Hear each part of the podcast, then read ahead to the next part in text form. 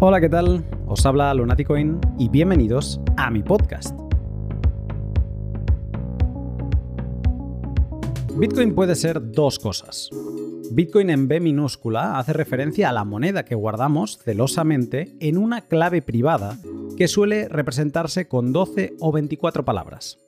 Bitcoin con B mayúscula hace referencia a la red que crean los diferentes nodos de Bitcoin y por la que viajan las transacciones y bloques. La clave privada en formato de 12 o 24 palabras es la representación de un número aleatorio muy grande que custodia tus Bitcoin. Una especie de contraseña que da acceso a tus satoshis. Pero con este número a secas no podemos hacer nada. Necesitamos varias cosas. Primero, para poder recibir Bitcoin necesitamos un lugar donde hacerlo. Sabemos que queremos que acabe nuestra clave privada, pero si se la damos a alguien estaremos compartiendo nuestro secreto, y ese alguien también podrá mover nuestros Bitcoin. Por ello damos algo que se deriva de la clave privada, pero que no es exactamente ella. Compartimos una dirección Bitcoin, que vendría a ser como nuestra dirección de correo electrónico, no la contraseña. Después, una vez podemos generar direcciones de recepción, vamos a querer revisar si han recibido fondos. Por ello, vamos a conectarnos a la red de Bitcoin para revisar en su base de datos, la conocida como cadena de bloques, a ver si alguien nos ha enviado fondos. Y para terminar, cuando hayamos recibido fracciones de Bitcoin, vamos a querer enviarlas a otro particular o a un comercio, y para ello vamos a tener que crear transacciones con todos los detalles, a quién le queremos enviar, qué cantidad queremos enviar, etc. Y enviarla a la red de Bitcoin. Como ves, con únicamente la clave privada que guarda tus Bitcoin no hacemos nada. Necesitamos un algo que nos genere direcciones de recepción y nos conecte con la red de Bitcoin tanto para revisar balance como para enviar transacciones. Ese algo es un tipo de programa informático que se le conoce bajo el nombre de wallet o cartera Bitcoin y son una pieza fundamental para interactuar con Bitcoin. Wallets hay de varios tipos, de hecho tienen tantas características que se podrían clasificar de diferentes formas, pero una primera manera de dividirlas con claridad sería conocer si guardan tu clave privada en un dispositivo con conexión a Internet o no. Y así tendríamos las wallets hot o calientes, que guardan tu clave privada en un dispositivo conectado a Internet, como podría ser un ordenador o un móvil, y las wallets cold o frías, que guardan tu clave privada en un dispositivo que está desconectado de Internet. ¿Por qué es esto importante? Como te he explicado, todo empieza en tu clave privada, y en ella es donde se depositan los Bitcoin que vas acumulando. Si utilizas una wallet caliente, tu clave privada está expuesta a Internet y podría ser vulnerable a ataques online como virus o similares. Y esto, como ya imaginarás, puede acabar resultando en que pierdas tus fondos. Aunque para no dejar a nadie con miedo en el cuerpo, mientras las wallets caliente tienen esta vulnerabilidad teórica, yo personalmente no he sufrido ningún ataque en los 5 años que hace que estoy utilizando Bitcoin. En cambio, si utilizas una wallet fría, te aseguras de que ningún ataque online o remoto pueda alcanzar tu clave privada, a cambio de utilizar una wallet menos práctica que requerirá de más pasos para mover fondos. En 2013, una empresa checa llamada Trezor anunció que iba a lanzar la que sería la primera wallet fría física, lo que conocemos hoy como hardware wallet, un dispositivo específicamente diseñado para guardar claves privadas de Bitcoin y que permiten generar direcciones, consultar saldo y recibir transacciones conectándose a un programa de ordenador que en ningún caso toca las claves privadas. A este hito, en la corta historia de Bitcoin, le siguió el nacimiento de una industria, la de los fabricantes de hardware wallets. A lo largo de sus casi 10 años de historia, estos dispositivos específicamente diseñados para guardar secretos Bitcoin se han convertido en los compañeros indispensables de todos los particulares que empiezan a acumular más de uno o dos salarios mínimos de la invención de Satoshi.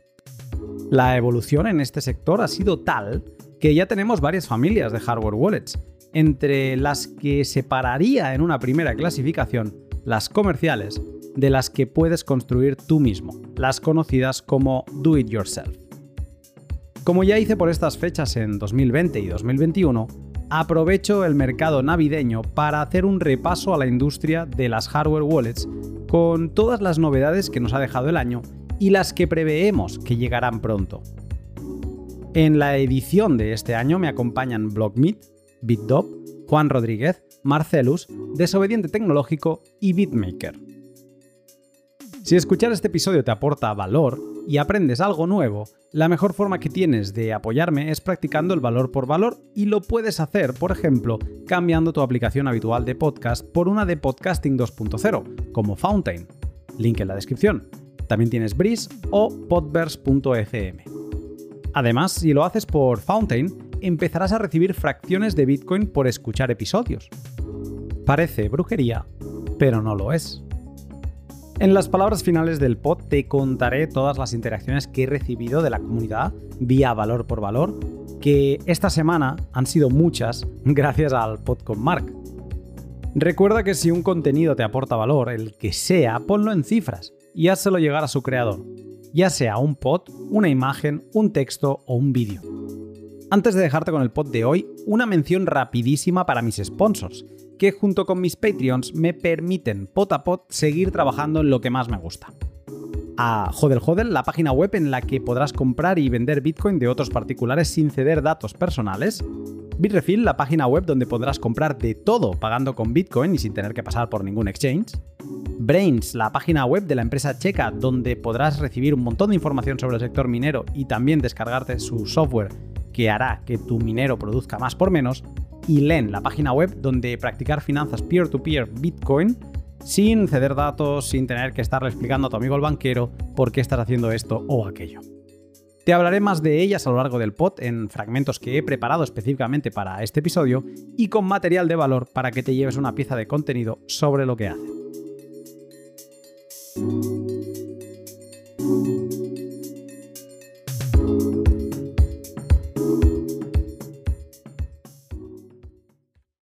empieza a haber tal variedad de fabricantes y enfoques que empieza a ser importante recordar qué es y qué no es una hardware wallet. Una hardware wallet es un dispositivo que ha de poder generar claves privadas para almacenar tus Bitcoin. Ha de poder almacenar con seguridad dicha clave privada frente a ataques de dos tipos, remotos o online y ataques físicos, como sería tener acceso al dispositivo. Una hardware wallet ha de permitir generar direcciones de recepción o poderse conectar a un software wallet independiente que genere esas direcciones. También ha de permitir firmar transacciones de envío de Bitcoin. Y luego, claro, puede hacer más cosas, pero estas serían un poco las características fundamentales que se espera que cumpla una hardware wallet. En el podcast de hoy vamos a tratar nueve dispositivos que se relacionan con el mundo de guardar secretos fuera de dispositivos conectados a Internet. Por el lado de los productos comerciales, tenemos a Stacks de Ledger que acaba de salir y del que solo daremos nuestra opinión en base a lo que hemos podido leer sobre él. Hablaremos de Colcar Mark IV, de la que te contaré yo en primera persona mis impresiones.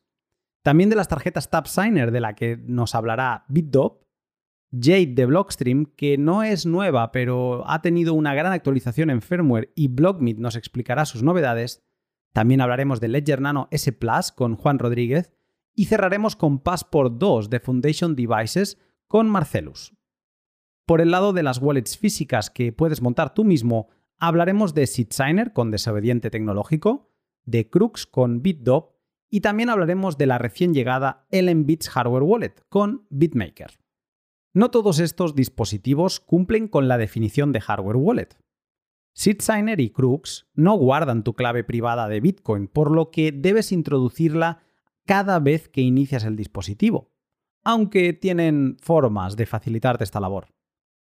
Jade tampoco guarda secretos cuando funciona como una SeedSigner y no dispone de un chip de seguridad, con lo que vas a depender de un servidor tercero, un segundo elemento, para guardar tu secreto con seguridad.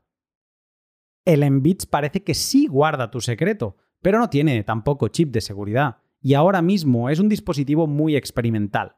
Vale la pena mencionarlo porque acaba de salir y quien está detrás suele hacer cosas grandes a la larga, pero es importante que sepas su condición experimental. Y TapSigner es una especie de tarjeta de crédito con NFC y cumple con muchas de las características de una hardware wallet, pero no tiene pantalla para verificar lo que estás firmando. Aún así, consideramos que es una opción interesante para ciertos casos de uso, y aquí te los contaremos. Como te contaba antes, este podcast lo vengo realizando hace ya dos años, y en esos pods tratamos otras hardware wallets como Ledger Nano S, Ledger Nano X, Trezor Model 1, Trezor Model T, Bitbox 2, la Colcar Mark III, Spectre Do It Yourself, SafePal, Keystone, la Passport 1 y Engrave. Si te interesa saber lo que piensan varios miembros de la comunidad sobre ellas, te dejaré el link en la descripción de esos dos capítulos para que puedas llegar a tu propia conclusión sobre ellas. Wallets como Ballet Crypto o Material Bitcoin no entran en los análisis de este podcast porque no consideramos que sean ni hardware wallets ni herramientas que queramos utilizar ninguno de los participantes. Si alguien crea por ti la llave privada de tus Bitcoin, estás rompiendo uno de los principios fundamentales de Bitcoin. No confíes, verifica. Todos los dispositivos de los que hablaremos hoy te permiten crear tu propia clave privada o palabras de recuperación de forma soberana, sin confiar en nadie. Este podcast puede consumirse de inicio a fin para tener una imagen general de lo que está sucediendo en este sector, o puedes utilizarlo como si fuera un libro de recetas, yendo directamente al minuto concreto donde empezamos a hablar de la wallet de tu interés. Encontrarás las marcas de tiempo exactas en la descripción del podcast y de YouTube.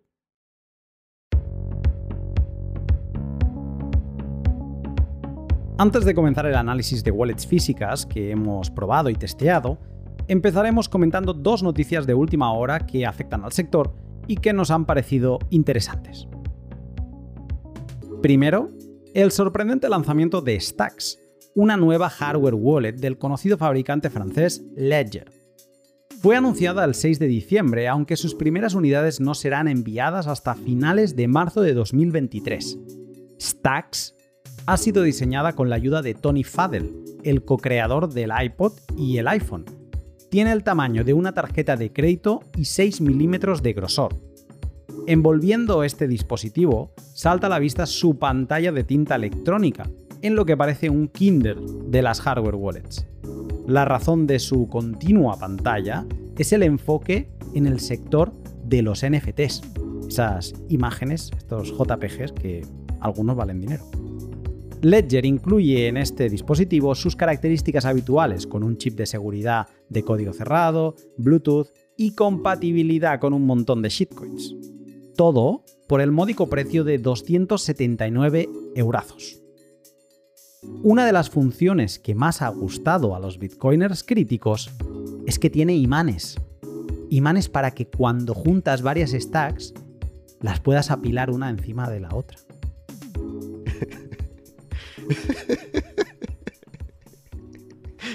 ¿Te imaginas? No, ¿quién apila eso? Es ridículo. Eh, eh, y, en la portada, Solana. Solana, hombre, Solana. Le ponen ahí. Que, no, es una... No saben, no sé en qué mundo viven. No sé. La verdad. E, eso del stack, que, ¿quién tiene eh, dispositivos así? Lo pone en la mesa, no sé. ¿De dónde sacaron esa idea? ¿Cómo es la...? Se llama la atención eh, para el marketing, para el normie, quizá va a funcionar pero, pero como seguridad, Bitcoin y eso, no, no, no hay ni, o sea, es como una NFT, no sé, la veo como, e, es, incluso puedes poner NFTs, ¿no? Eh, poner tu NFT en display, así, eh, como usarla como un cuadro para tu, la hardware wallet, la pongas para exhibir tu, tu, tu monito de, ah, hombre, no, no. o sea, eh, tiene, entiendo que haya público, pero no es Bitcoin. Yo creo que esto lo pensaron, lo idearon en la época de los NFTs y claro, lo fueron diseñando y ahora, en esta época, ahora lo sacan, claro, para los NFTs, para toda esa gente que gastó miles de euros en sus NFTs y así los pueden ver en esa pantalla que no caduca, ¿no? Entonces puedes ver tu imagen ahí. Pero ahora mismo eso tiene menos sentido. Bueno, en Bitcoin tiene menos sentido aún, claro. Luna, yo estimo que tal vez mm, esta nueva cartera que sacan por allí desde Ledger es más eh, con impacto mediático a lo que pues, nos citaba BlogMeet.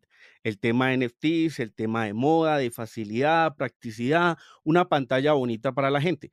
Pero pues yo creo que lo que debemos enfocarnos en el mensaje darle a la gente es pues que no es como tan buena idea ir a probar una cartera nueva, porque tengo entendido en lo que he leído que tú la puedes ordenar, pero solo va a llegar hasta marzo del otro año. Y bueno, no sé qué tantas pruebas le haya hecho su equipo de seguridad, pero en lo personal yo no me encargaría de ser el primer usuario que la, que la pruebe. Mm, pienso que está destinada más para eh, la gente que le gusta el tema de los NFTs, de otras criptomonedas, tener muchos criptoactivos, entre comillas, pero no para los bitcoiners. Además que tiene como un enfoque a ser una especie de smartphone barra hardware wallet para poder hacer show off de, tus NFTs.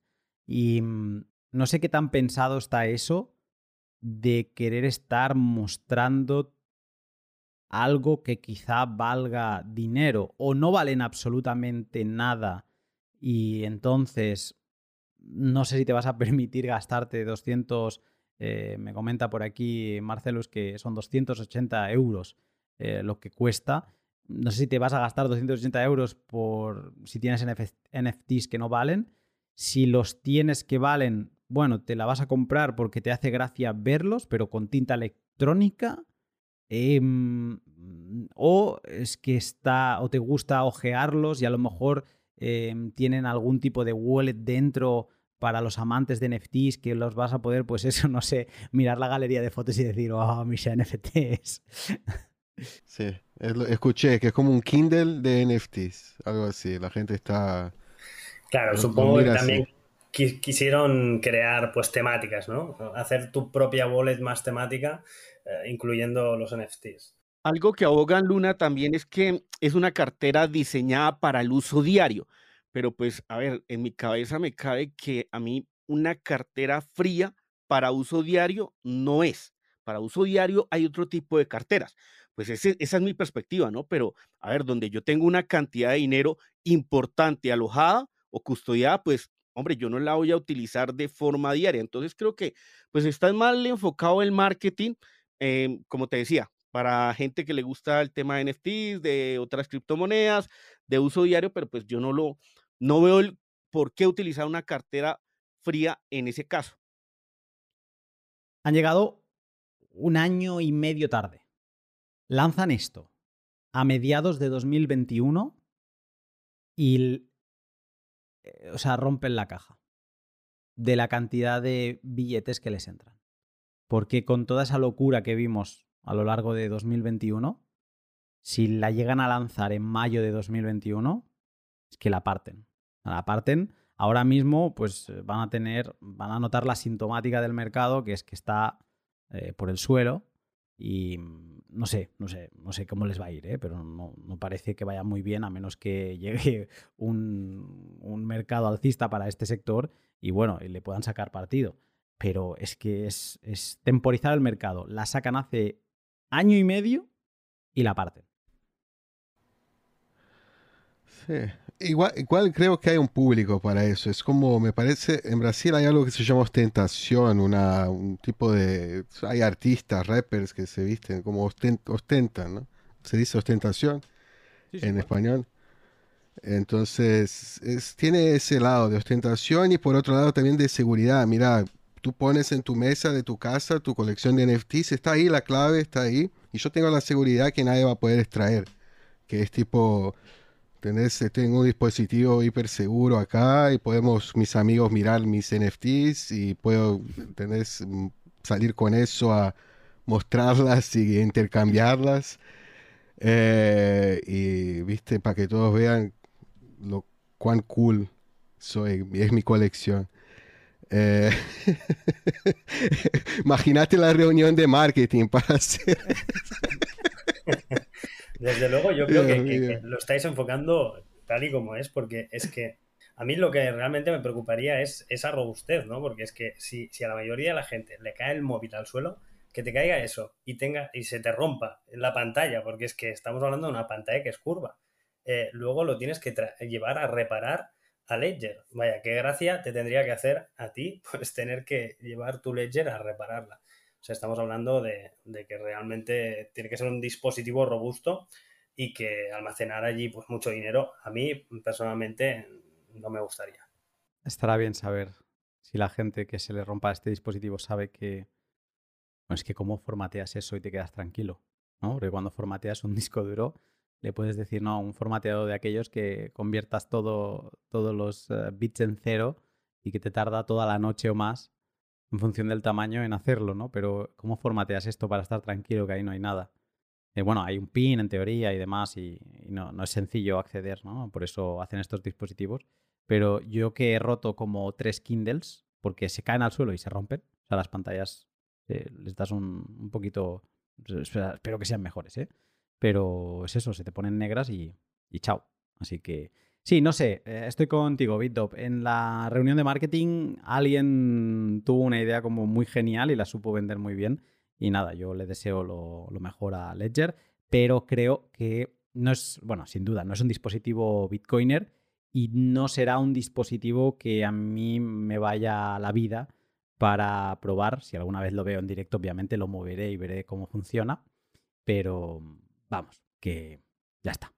O sea, sin más. Sí, si fuera, si este fuera shitcoiner, compraría el modelo más antiguo de Ledger y utilizaría su sistema que tiene todas las shitcoins que quieres ahí. Y, bueno, pero el dispositivo ese, como dijo Bitmaker, es un desastre del punto de vista, sí, de, reparo y eso, de manutención incluso mismo que lo guardes, que lo tengas escondido, ¿viste? Que no lo compres para estar eh, exhibiendo, pero no lo compren. Acá creo que nadie acá que escuche este pod compra eh, cartera de shitcoins, billetera de shitcoins.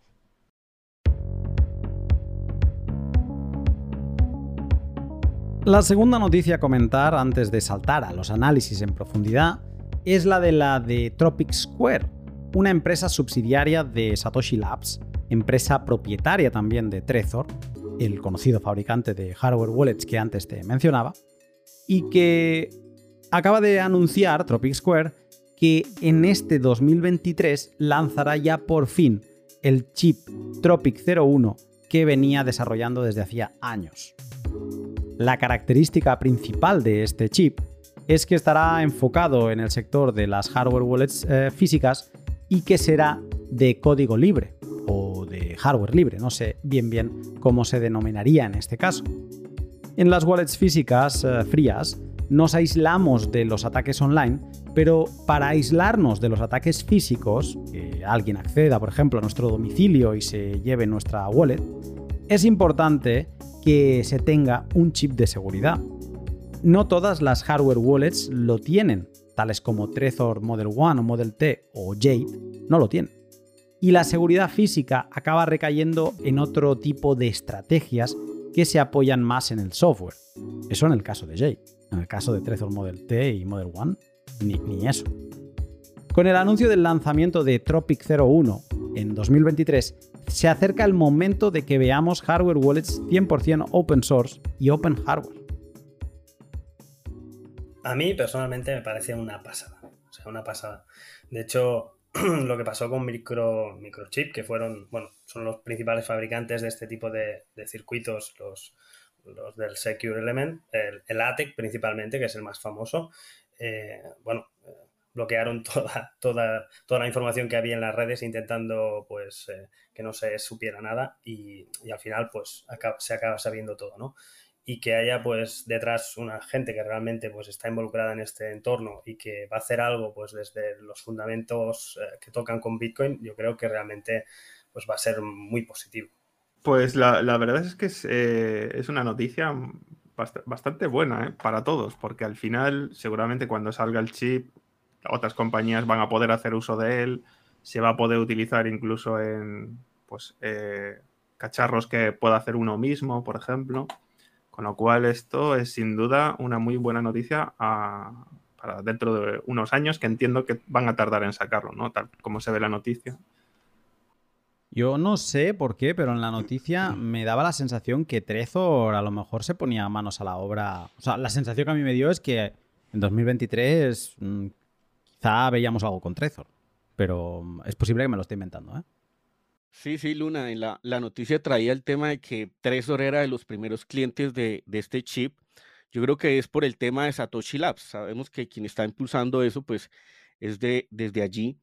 Y bueno, e, doy una opinioncita ahí pequeña. A mí me toca hablar de Ledger Nano S Plus y sabemos que Ledger trata de hacer la diferencia con ese elemento seguro, pero sabemos que ese elemento seguro pues no es de código abierto, no lo podemos verificar. Y que salgan este tipo de noticias donde van a salir esos mismos dispositivos, esos mismos elementos seguros que como tú bien decías, nos permiten guardar esos secretos que en el caso de Bitcoin pues son las claves privadas y que es lo más relevante en el tema de seguridad, pues que salgan este tipo de chips donde la gente puede ir a verificarlos, detectar fallas y que los empleen varias carteras, varias eh, empresas que están en la industria, pues será muy bueno, ¿no? Sí, y algo que decía eh, Blockmeet que me parece relevante es que cuando algo es open y todo el mundo puede aportar, la gente se vuelca un poco más, ¿no? Me imagino que en un futuro, no sé, me lo invento porque no tengo información de ningún tipo, eh, pero que yo que sé que Bitbox de golpe dice, pues mira, para Bitbox 3 vamos a salir con este chip o Bitbox 4, ¿no? Y a lo mejor, em, pues ya se verán las licencias, pero como son, pero a lo mejor Colcar también lo puede adaptar al tipo de licencia que tiene y también va con eso, ¿no? Entonces, como que entre todos se van realimentando y se van, eh, como van mejorando ese chip que al final, pues lo que busca es guardar bien secretos, que estén seguros. Ahora mismo ya lo podemos hacer con, pero de forma, pues con elementos seguros que son totalmente privados, con otros que eran privados pero que se ha filtrado información y eh, pues nos faltaba esta pieza y creo que sí, que podemos estar expectantes, es una buena noticia. Esa competitividad que siempre ha habido en la industria, ¿no? De intentar reventarse los unos las hardware wallets a los otros. Al final redonda la seguridad de todos, ¿no? Así que todos esos esfuerzos se pueden reunir en, este, en este proyecto open source con la colaboración de todos, pues al final vamos a estar todos más seguros. Y para cerrar este tema, decir que a Trezor le han caído muchos palos siempre por sus eh, hardware wallets, porque no tienen este chip de seguridad, porque se pueden, digamos, se les puede extraer la semilla, las palabras, mm, la frase mnemónica eh, que guarda tus bitcoins, se las puede extraer si tienes acceso al dispositivo, ¿no? Hay sistemas conocidos, aunque están parcheados por firmware, pero se, se pueden acabar extrayendo y entonces se les ha dado, se les ha atacado mucho y rompo una lanza aquí por ellos porque no se han quedado de manos cruzadas y de alguna forma han pues apostado, que además este proyecto de Tropic Square, yo lo llevo escuchando tranquilamente tres años, si no más. Y que vea la luz, que no se quede en agua de borrajas y desaparezca el proyecto, sino que vea la luz y que sea una apuesta de redoblar en sus principios, de decir, será open o no será. En esto, chapó a Trezor. Siguen sin convencerme sus hardware wallet actuales, porque creo que una es muy poco segura y otra está fuera de mercado en precio, pero ole y muy expectante con todo lo que puedan hacer a futuro. Así que, mm, por mi lado, em, felicidades. Y ahora, antes de saltar con la Card Mark IV, déjame que te hable de mis dos principales sponsors, de Hodel Hodel y de Bitrefill. Estas hardware wallets no van a recibir Bitcoin de la nada. O los minas con la ayuda de mis otros sponsors, de Brains, los compras o los consigues cobrando servicios en Bitcoin. Te animo a que investigues lo de minar y lo de ofrecer tus servicios en Bitcoin, pero si estás empezando y simplemente deseas acumular algunas fracciones de Bitcoin sin estar perdiendo tu privacidad en el camino, la web que debes visitar es hodelhodel.com. Hodel Hodel es como un mercado de pueblo libre, donde particulares de todo el mundo ponen sus ofertas de compra-venta de Bitcoin.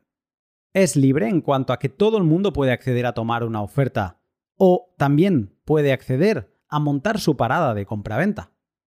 La idea es que busques una oferta que te convenza con su precio, forma de pago y requerimiento de información, porque sí, hay cuentas profesionales que te piden más información de la necesaria.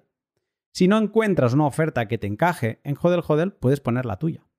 Pero si todo lo que estoy diciendo te suena un poco a chino, no te preocupes, porque en la descripción te dejo un vídeo donde te cuento cómo comprar en Hodel Hodel para que no mueras en el intento. Ya lo sabes, si quieres comprar Bitcoin sin ceder tu privacidad, sigue el link de la descripción y empieza tu camino en Hodel Hodel. Y cuando tengas algunos sats acumulados, algún día vas a querer darte un capricho. Y Bitrefill es la página web en la que podrás comprar de todo pagando con Bitcoin. Sí, sí, lo has oído bien, sin tener que pasar a euros ni dólares, directamente con Bitcoin. El sector bancario está bajo lupa de todos los que nos quieren complicar la vida y mucha gente acaba recurriendo a vender sus Bitcoin en un exchange o a utilizar tarjetas de estas cripto para poder, por ejemplo, hacer la compra en el súper. Pero eso no es para nada necesario gracias a Bitrefill. Te pongo un ejemplo. En Argentina, que por cierto, muchas felicidades a todos los argentinos por haber ganado la Copa del Mundo, em, pues en Argentina se han agregado dos nuevos supermercados, que son Carrefour y Día, y eso significa que ahora cuando quieras hacer tus compras, vas a Bitrefill, pones el importe que deseas comprar y ¡bam! En, en apenas dos clics, tarjeta de regalo lista para consumir. Y además, si te haces una cuenta en Bitrefill, podrás conseguir lo que se llaman Sats Back, y recibirás un porcentaje de los sats que te has gastado de vuelta en tu cuenta, que luego podrás enviar, podrás hacer lo que quieras con ellos. Si normalmente es del 1%, pero ahora si realizas tus compras y en el carrito, antes de pagar, pones el código lunático en mayúsculas, tendrás un 5% adicional de sats back, que se suman al 1. ¿eh? Eso significa que, por ejemplo, si gastas 100 dólares en Bitcoin, recibirás 6 dólares de vuelta. Si todavía no conoces Bitrefill, te animo a que sigas el link de la descripción y le eches un vistazo al catálogo de servicios disponibles en tu país. Ya verás que no te arrepentirás. Colcar Mark IV de CoinKite. Colcar es el buque insignia de la empresa canadiense CoinKite. Este año han actualizado su hardware wallet de 2019, la Mark III, por la nueva Mark IV que viene con el mismo factor de forma, pero con nuevas funcionalidades. Tiene un coste de 150 dólares y está pensada para un usuario intermedio o avanzado. Aunque yo creo que con los tutoriales adecuados, incluso un principiante con ganas se podría animar. ¿Cuándo salió esta nueva Colcar? Pues estamos hablando de un dispositivo que se anunció, por lo que he podido encontrar tirando de Twitter, en enero de 2022. O sea, es posible que alguna información se supiera ya a finales del año pasado, pero prácticamente eh, se anunció con el inicio del año y salió pocos meses más tarde el primer batch que además se reservó y se agotó al momento y han, han ido saliendo los batch durante todo el año. Y con bueno, esta versión, ¿qué novedades tiene con respecto a la versión anterior de Colcat? Pues tiene bastantes novedades, algunas no tan visibles, pero muy importantes, y otras que sí, son de las de poner grandes en el cartel. ¿Cuáles serían estas principales novedades, las más eh, jocosas? ¿no? Eh, pues NFC incorpora comunicación de envío y recepción por NFC. Es activable, o sea, no es obligatorio, se puede activar o desactivar, pero la tiene, eso es muy interesante. Luego también incorpora la posibilidad de activar un disco virtual. Esto significa que puedes utilizar a Colcar como si fuera un pendrive. Tú lo conectas a un ordenador. En este caso estaríamos rompiendo ese punto de, AirGap. Colcar tiene la fama de ser una wallet que, no, que puedes operar con ella sin que se conecte a ningún dispositivo que tenga internet. Entonces, bueno, aceptar que si utilizas este sistema, pues mm, está pensado para que no haya comunicación con, con la Colcar, solo con esta parte de la Colcar, pero hemos de aceptar que se rompe esta magia del AirGap, pero lo tiene y es interesante. Y en este USB, pues le puedes poner transacciones mm, que quieres que se firmen después. Puedes hacer varias cosas, ¿no? Entonces, bueno, es otra funcionalidad más. Tiene más memoria, que sería una de esas eh, características no tan visibles, pero eso es importante para gente que firme transacciones con muchos huchos y no has de ser millonario y estar moviendo mucho valor de, Bitcoin en, esos huchos, pero por ejemplo, si eres minero y recibes un montón de huchos, es una em, pesadilla, depende de qué dispositivo tengas, para hacer transacciones que tengan, por ejemplo, 80 huchos de entrada. Te mueres. Yo lo he probado en un Ledger Nano S antiguo y tardaba 5 minutos de reloj cada vez que quería firmar una transacción con 80 huchos. Y quería firmar transacciones de 200 huchos, pero no podía, porque petaba el dispositivo. Entonces, digamos que la, la Colcar Mark IV está pensada para que este tipo de cosas no sucedan. Y luego también, pues le han incorporado una parte de Taproot. Esto de Taproot también es, es peculiar porque vamos a ir viendo, yo creo, cómo Taproot no se despliega como se desplegó Segwit. Segwit se desplegó en plan, vale, ya se pueden enviar y recibir a Segwit. Segwit ya está implementado en esta wallet, ya está, fin, punto. Taproot va a ser como se va a ir implementando por partes. Ahora mismo lo que tiene Colcar es que puedes enviar, firmar transacciones que envían fondos a Taproot, pero todavía no genera direcciones Taproot ni incorpora eh, funcionalidades avanzadas que no incorpora en verdad ninguna otra hardware wallet de momento, como serían Musics ni cosas por el estilo. Eh, pero bueno, ya es el primer paso. El año pasado en, la Mark III no teníamos ni esto, no podíamos ni enviar a Taproot todavía. Ah, en la Mark IV, y entiendo que en la Mark III también, ya se puede enviar a Taproot. Y esas serían un poco las novedades de este año, pero sobre todo en mayúsculas, NFC. Muy bien, y bueno, entiendo que entendemos todos que lo has probado. ¿Y qué te ha parecido esta nueva versión? A mí me gusta mucho, ¿eh? Y he de decir que con la Mark III, eh, pues sí que es verdad que mm, en un momento en que hubo una explosión después de la Mark III que nos sorprendió a todos, aparecieron pues otras como Bitbox, Keystone, apareció SitSigner, el tema del QR se empezó a hacer popular y la Mark III pues era un pelín más lenta, eh, como, no sé, le faltaban funcionalidades de conectividad y, por ejemplo, se hacía un producto que se alejaba mucho de ese usuario principiante. la Mark IV tiene elementos que con una buena guía masticada o con un buen vídeo corto masticado puede ser una hardware wallet incluso para principiante. Sé que es un poco arriesgado lo que estoy diciendo, pero es que creo que falta el material todavía.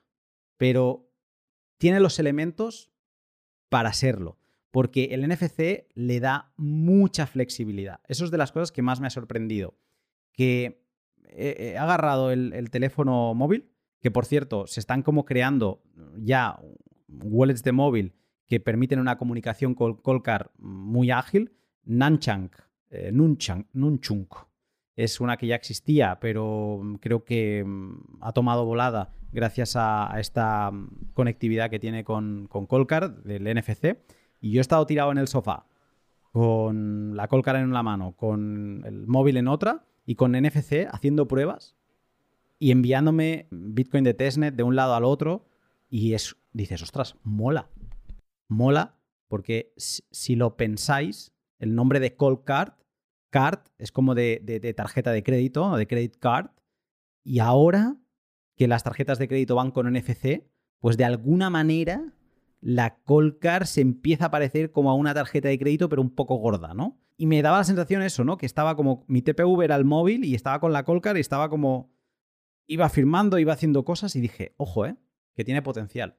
Mi opinión general es muy buena. Pero eh, una cosa que no logro entender del NFC en la Colcard, ¿no? No, en, no, no NFC en general, pero en la Colcard, me parece como. No es, es una. Tiene que ser algo frío, ¿no? No es algo que estoy todo el tiempo pasando o lo tengo en mi bolsillo para estar cargando en la calle. O sea, no, no, entiendo cuál es la lógica en la, en la call card en sí, ¿entiendes? No, lo veo. Incluso no tiene una batería, ¿no? O sea, no, sirve ni para eso, ni si yo quisiera. Eh, quizá facilita el transporte, ¿no? Antes, entre usar un micro SD y, no como era la MK3, ¿no? que tienes que sacar todo por micro SD, puede ser que sea interesante, pero no, no entiendo la reluctancia de utilizar una cámara, por ejemplo, que es algo más sencillo y que todos tienen en sus ordenadoras, como eh, el NFC, si no lo tienes en el móvil, tienes que comprar un hardware que hoy en día está difícil de encontrar y cuesta, o sea, algo de calidad y, cuesta, cuesta bastante, ¿no? No, no, no es tan, eh, no, no es algo que todos tienen como una camarita. Mm, pues me, podría sumar ¿eh? a esto que acabas de decir tú, sobre todo por el lado de que, ¿por qué cámara no?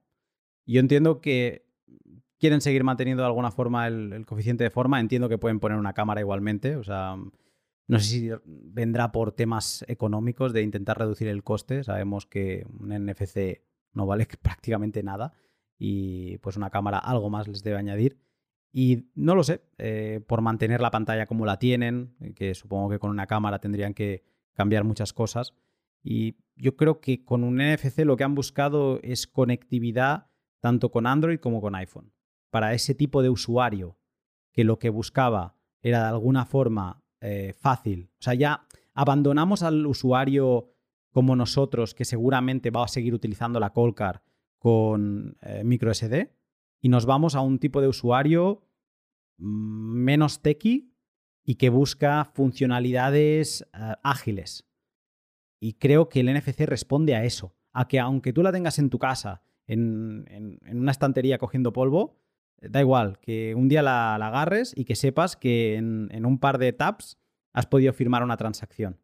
Y aparte, como tienes pantalla, pues puedes verificar que estás enviando lo que te dice el móvil que estás enviando, le das OK, no sé qué, sí, envías la transacción. Y yo creo que van por ahí los tiros. Pero también decir que para el obsesionado con que no quiere ningún tipo de conectividad, por el lado de la micro SD, ves que hay como una especie de. Para que se entienda rápido y mal, pero hay como una cosa, que un cable o algo por el estilo, que tú, si rompes, le has destruido el chip NFC para siempre. Entonces, si tú quieres una Mark IV sin ese tipo de conectividad, lo puedes hacer físicamente. Ya está. ¿Vale?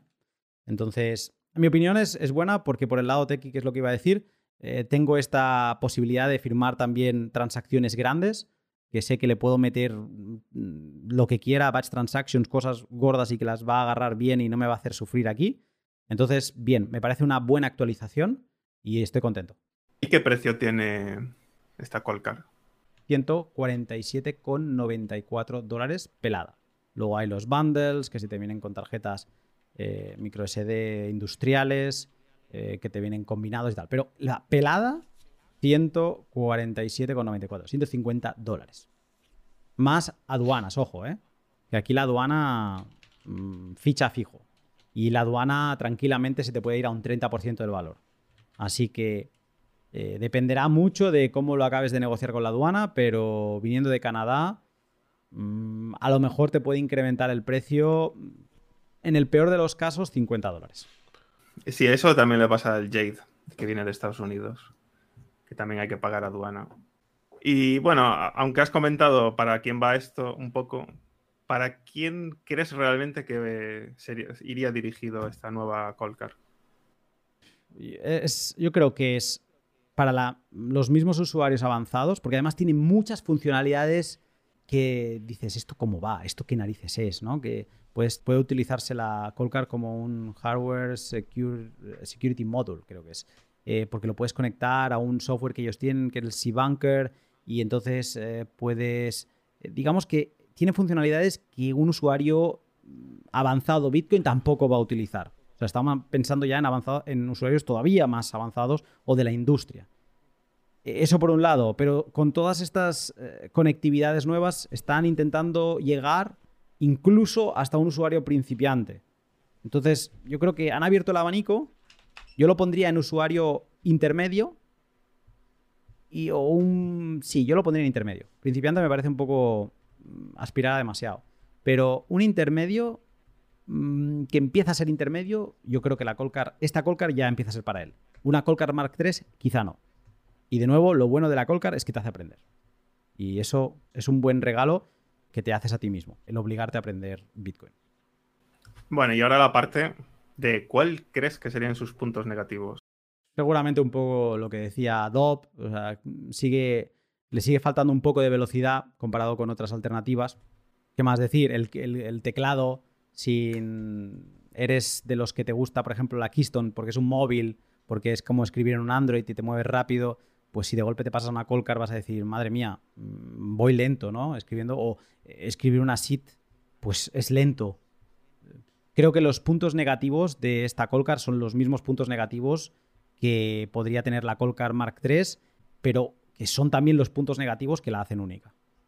Y entonces, creo que está un poco en la esencia de la Colcar. Eh, no sé si, si alguien le habrá visto alguno más, pero la verdad es que es eso. Si buscas algo muy ágil, muy práctico, que esté conectado al ordenador, que mm, tipo lo que hacías con, con Trezor, con Ledger y demás, y con esas funcionalidades así rápido, no sé. O que te escanee una SID muy rápida, como podría ser SID o Jade. Pues sí, ahí pincha. Si asumes todo eso, esta versión no, incorpora ningún eh, punto negativo más.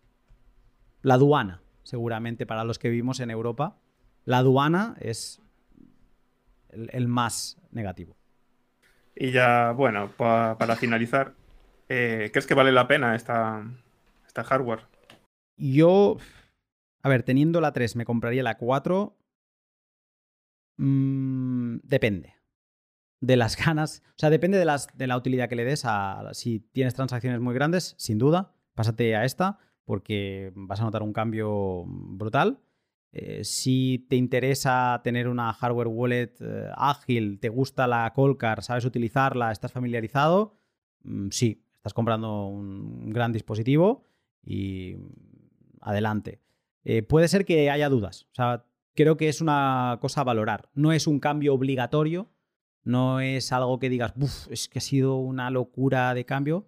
Hay muchas mejoras, pero sí que creo que es un cambio a analizar y que cada uno hacer su propia em, investigación, su propio análisis y acabar de tomar esa decisión. TapSigner de CoinKite. TapSigner es otro nuevo lanzamiento de CoinKite. Con forma de tarjeta de crédito, eh, pero real, sin grosor ni nada, es como una tarjeta de crédito.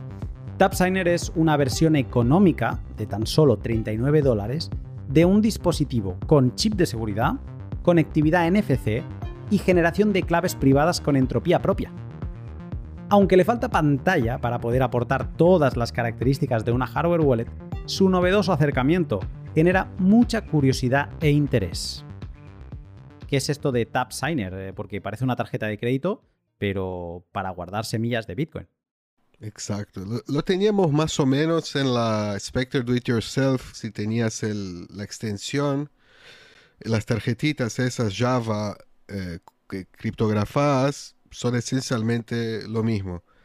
Eh, obviamente, esencialmente, ¿no? O sea, el formato ese, pero lo tenía que conectar a ese aparato específico que leía eso. La TapSigner es una tarjeta de tamaño de una tarjeta de crédito común, común y corriente que tú puedes llevar en tu billetera por eso, eh, o sea, y, es algo que funciona sin ninguna batería, ¿no? No tiene ninguna batería por ser frecuencia, baja frecuencia, ¿no? ¿Cómo, ¿Cómo funciona? ¿Es NFC, frecuencia de radio de baja frecuencia? Sí, funciona por NFC, vaya, a través de 13, no sé exactamente la frecuencia, pero son 13 MHz, vaya. Sea, muy bajo consumo, ¿no? o no consume energía, eh, capta la energía del dispositivo. ¿Cómo funciona la parte de...? El NFC, vaya, como cualquier dispositivo RID pasivo, eh, utilizan la propia energía de las ondas electromagnéticas para emplearla en, modo de energía dentro del procesador. Es decir, no solo son capaces de captar la información que hay en las ondas, sino que también almacenan parte de la energía que se utiliza para transmitir esas ondas para luego pues alimentar el procesador que hay dentro de la tarjeta.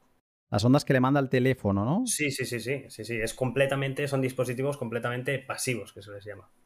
Sí, es eh, como la tarjeta de crédito. Supongo que las tarjetas de crédito que llevamos, que tiene el chip ese, Sí, Eh, sí, sí, sí. Son, son eso. Utilizan, es la misma tecnología, es la misma tecnología. Hay evidentemente distintos protocolos, pues cada fabricante de chip pues utilizó o tuvo en su momento pues su protocolo, por ejemplo NX NXP pues tiene MyFair y pues no sé, TapSigner pues eh, cuál chip está utilizando, qué tipo de tarjetas, pero son muy comunes, son muy comunes y son muy configurables, programables. Como más, eh, bueno, como más complejo es el protocolo que hay dentro, pues más mayor seguridad también aportan. Aunque ya conocemos, pues que es eh, posible, pues hacer un dump de una tarjeta eh, NFC cualquiera. Es decir, mm, nos, lo habréis visto, si no, pues bueno, se puede.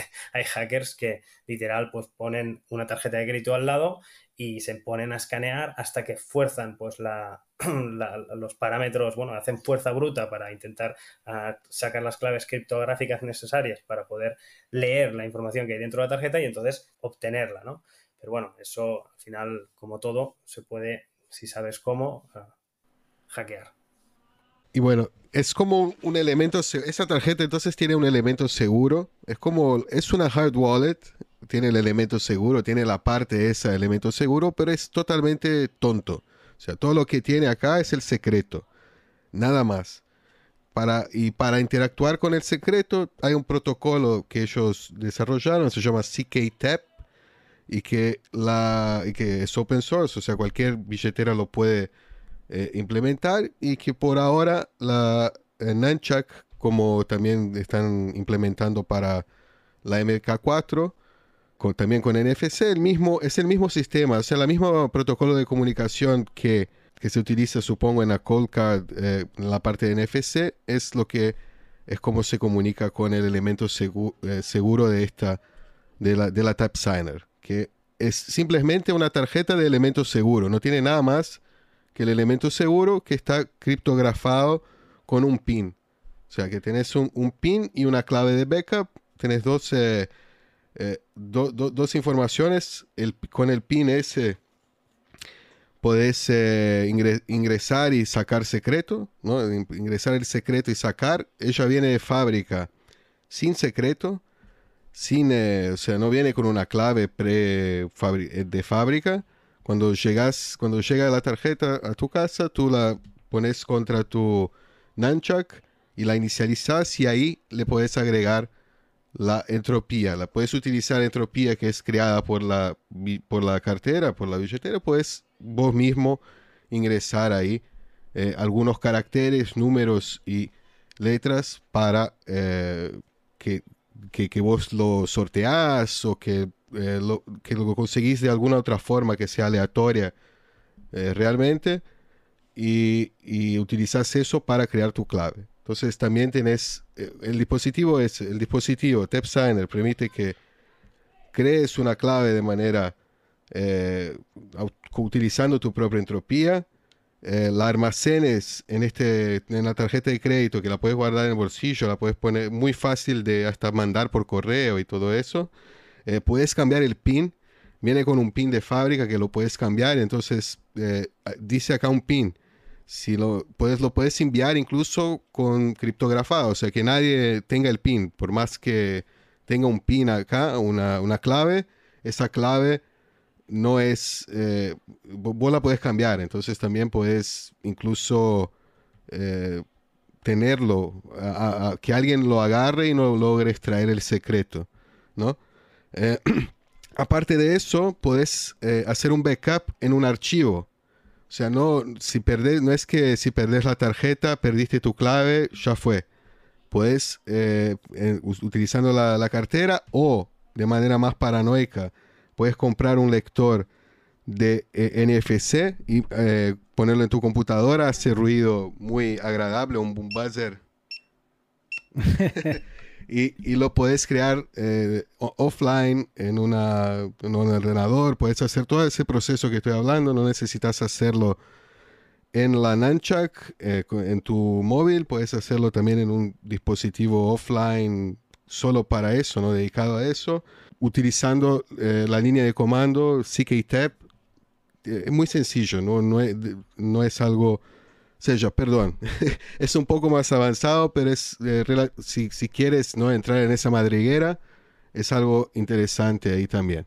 Entonces puede hacer todo eso. Es una tarjetita muy interesante, muy interesante. Y para la utilización que tú dijiste recién, Luna, eh, la MK4 no tiene ningún sentido cuando veo la Tep Signer, que es, es exactamente, o sea, si quiero para la calle, para utilizar ¿no? una, una, un hardware wallet eh, eh, tibio, ¿no? Tibio, no es ni frío ni caliente, no es tibio tengo mi clave separada de mi móvil y los tengo, eh, la creé la clave, incluso la puedo crear, ¿no? Como dije, en un ordenador offline, haciéndolo en la línea de comando y después utilizarlo en la tarjeta, en la Nunchuck esa. Si no confío en Nunchuck, por ejemplo, no quiero confiar en ellos, no, no sé, no, no, no me parece no necesitas, puedes hacer así y Nunchuck nunca va a tener, a poder acceder ¿no? a, tu, a tu clave. No va a participar de la creación de la clave, ¿no? que esa sería quizá la parte vulnerable. ¿no? Entonces, eh, Pero hay es algo bastante ¿eh? interesante. Con la Colcar, em, que es que tú no tienes pantalla en la TapSigner porque es una tarjeta de crédito. Y cuando tú estás firmando algo, em, siempre se dice que en una hardware wallet tú has de verificar lo que te dice tu software wallet que estás firmando en el ordenador y contrastarlo con la hardware wallet. En este caso, tú no puedes contrastarlo con la tarjeta. Y esas de las cosas que a mí me ha hecho pensar sobre TapSigner, eh, que como la, o sea, que está bien para pequeñas cantidades, puede estar bien, interesante. En la calle, sí, para usar con el celular, con el móvil pero mm, para cosas más grandes también le veo una utilidad que es como un cofirmante en un multifirma. Aquello de que, oh, es que un cofirmante me sale muy caro, no sé qué, eh, ahora mismo montar un seed signer, pues no, no encuentro eh, y también se me va por las nubes, pero necesito otro mm, firmante, ¿no? Para hacer un 2 de 3, pues quizá un tap signer, ¿no? Quizá un tap signer eh, te pueda valer, porque como no estás confiando, o sea, todo el setup en, una única cosa, en, una, en todo en el TapSigner, sino que es uno más, pues quizás sí. Entonces, todavía no he estudiado todas las, posibilidades yo tampoco, pero yo también, igual que tú, le veo mm, partes interesantes, pero yo creo que la diferencia entre hacer aquello con Colcar o esto es el no tener pantalla, estás cediendo eh, ese punto de, confianza en la software wallet que te está mostrando la, la Sí, mucha confianza en el software, sí. Eh, sí, sin duda. Como estás acá, es ciego, ¿no? Es headless. No tiene pantalla, entonces nada, ¿no? Cero feedback. No tienes ningún feedback de, de la tarjeta. Entonces, hay, hay, ese aspecto, sí. Eh, quizá hay alguna forma de mitigarlo. Cuando haya más implementaciones, pues, eh, no, sé, entonces puedes probar en dos software, tener, eh, no, sé, quizá, pero sí, no, es algo para pequeñas cantidades. Eh, yo, ¿Para quién es? ¿no? ¿Para quién es eso? ¿no? Entonces, para el que quiere cargar Bitcoin para una conferencia quizá y gastar ahí, ¿no? para el que quiere el, que quiere darle regalo a alguien que está empezando con Bitcoin, una hardware wallet, para que tenga una experiencia ya un poco más interesante ahí de, de autocustodia, eh, porque es, un, es relativamente barato, o sea, estamos hablando acá de 40, son 40 dólares, creo, no es muy barata, pero en, comparación con, con, cualquier otro dispositivo eh, de hardware wallet, ¿no? Que pueda, que tenga el elemento seguro, que es eh, creo que lo que hay más barato por ahí, de forma fácil de usar, ¿no? Hay el Spectre Do It Yourself, pero las tarjetas son baratas, pero tenés que tener el dispositivo. Entonces, eh, hay el otro lado. Eh, ¿Qué más? Sí, creo que es para eso, ¿no? no es para la calle, para la calle y para personas empezando que en, que, que, tengas en Binance o en no sé, ¿no? En la exchange o en una cosas en el móvil sin eh, que creaste la clave en el móvil, quizá esto es un poco más interesante para pequeñas cantidades hasta que no empieces a tener ahí algo más serio y transfieras eso a algo, una solución un poco más permanente. Agradece también todo este movimiento de NFCs que no se queda solo en la parte on-chain, sino que Lightning también está viendo una explosión eh, de, pruebas, de test con temas NFCs. Y se agradece porque te hace pensar o te hace reflexionar sobre el porqué de las cosas. Y TapSigner eh, también apunta en esa dirección. Luego decir que hay otra cosa que se llama SatsCard, que también es de CoinKite, pero eso va a ser como algo tipo OpenDime, que es para regalar sats a otra persona.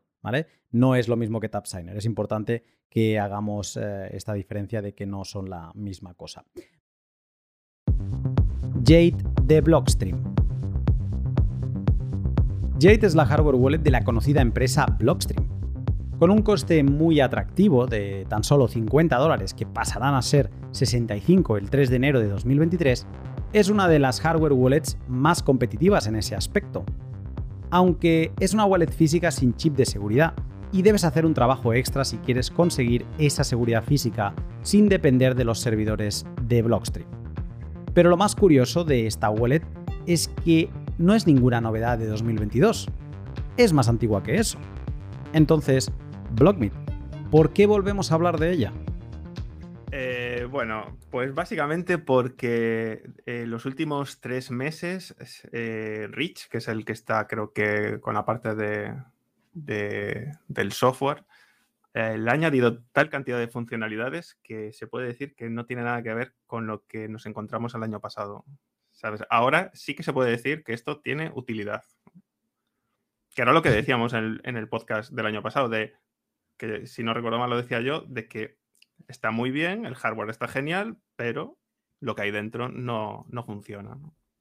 Principales novedades versus 2021. O sea, aquí son novedades de firmware. El hardware es el mismo. Salvo una versión que ha salido ahora que es todo verde transparente que mola bastante, eh, pero lo de dentro es lo mismo. Entonces, en firmware, ¿qué novedades tenemos? A ver, yo voy a poner las de uso común, ¿vale?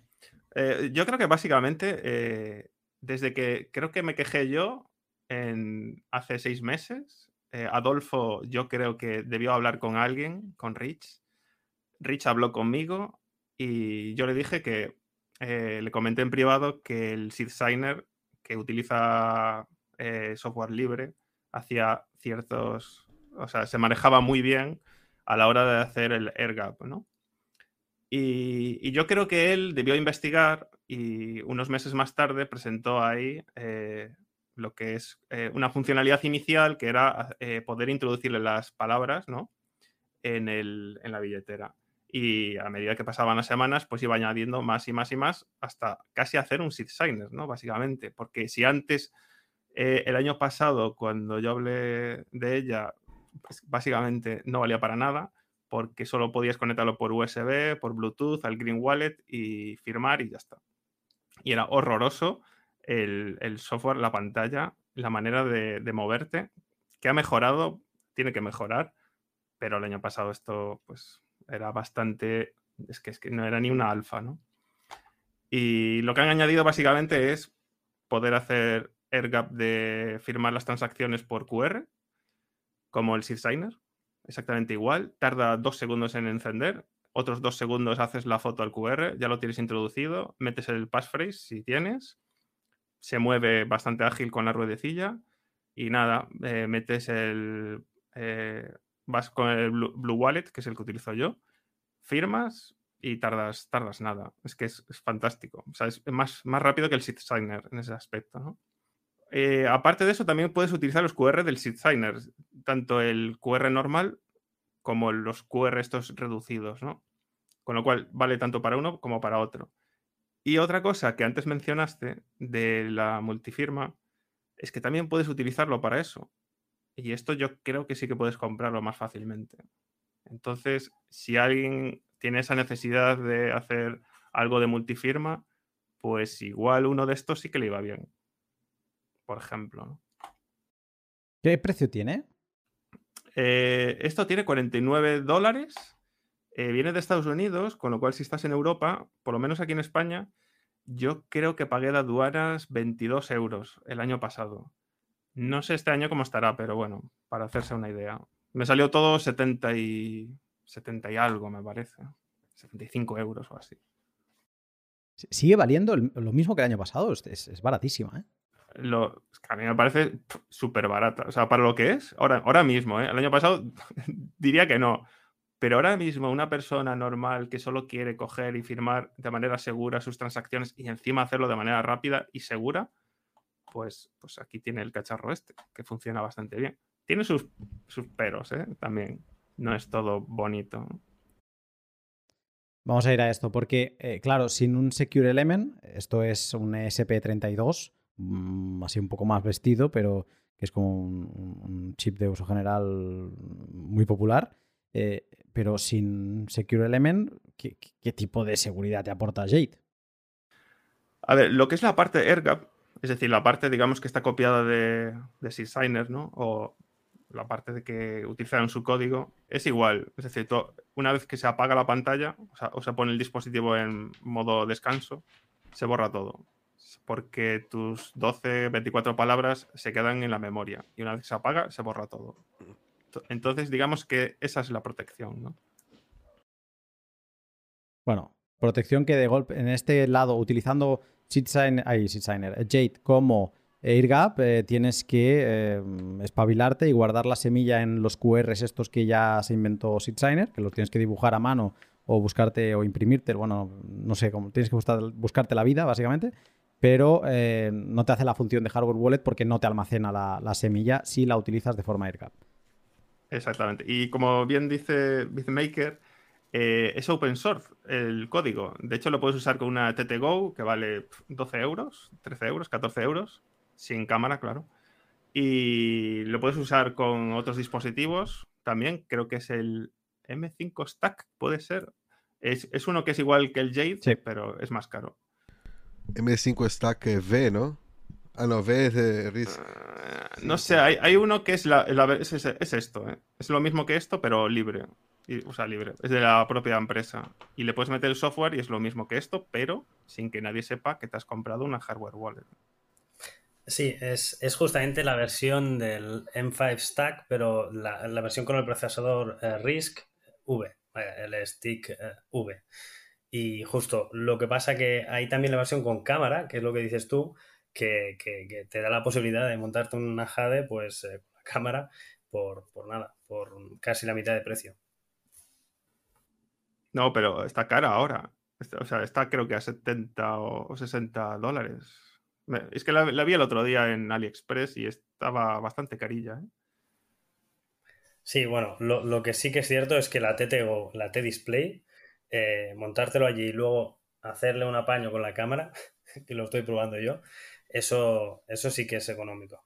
No, eso sí, eso sí, eso sí. O incluso, o incluso una persona que quiere iniciarse, aunque no tengas la cámara, puedes utilizar pues eh, por cable, ¿no? Para iniciarte, por así decirlo. Que eso también está bastante bien. Pero creo que ha de quedar claro que quien busque una hardware wallet para guardar ahí su semilla mm, y digamos un poco despreocuparse, lo que entendemos como hardware wallet, en esta parte de IRGAP no lo tendríamos. Tendríamos que pensar en ese tipo de estrategias de a ver cómo hago para reponer, eh, reintroducir mis palabras de forma rápida cuando la quiera volver a utilizar porque se me borran cuando apago el dispositivo. Claro, yo esto, esto me pasa a mí eh, también como en el Signer. Es decir, tiene ese contrapunto de que tú coges un, por ejemplo, un Ledger o un Bitbox, tú tienes tus palabras metidas, lo enciendes, te pide el ping y ya empiezas a trabajar, ¿verdad? Eh, en esto es diferente, claro, eh, porque tú lo enciendes y ya te está diciendo qué quieres hacer. Claro, esto es un inconveniente porque tienes que tener el QR, lo cual puede ser peligroso cerca, ¿no?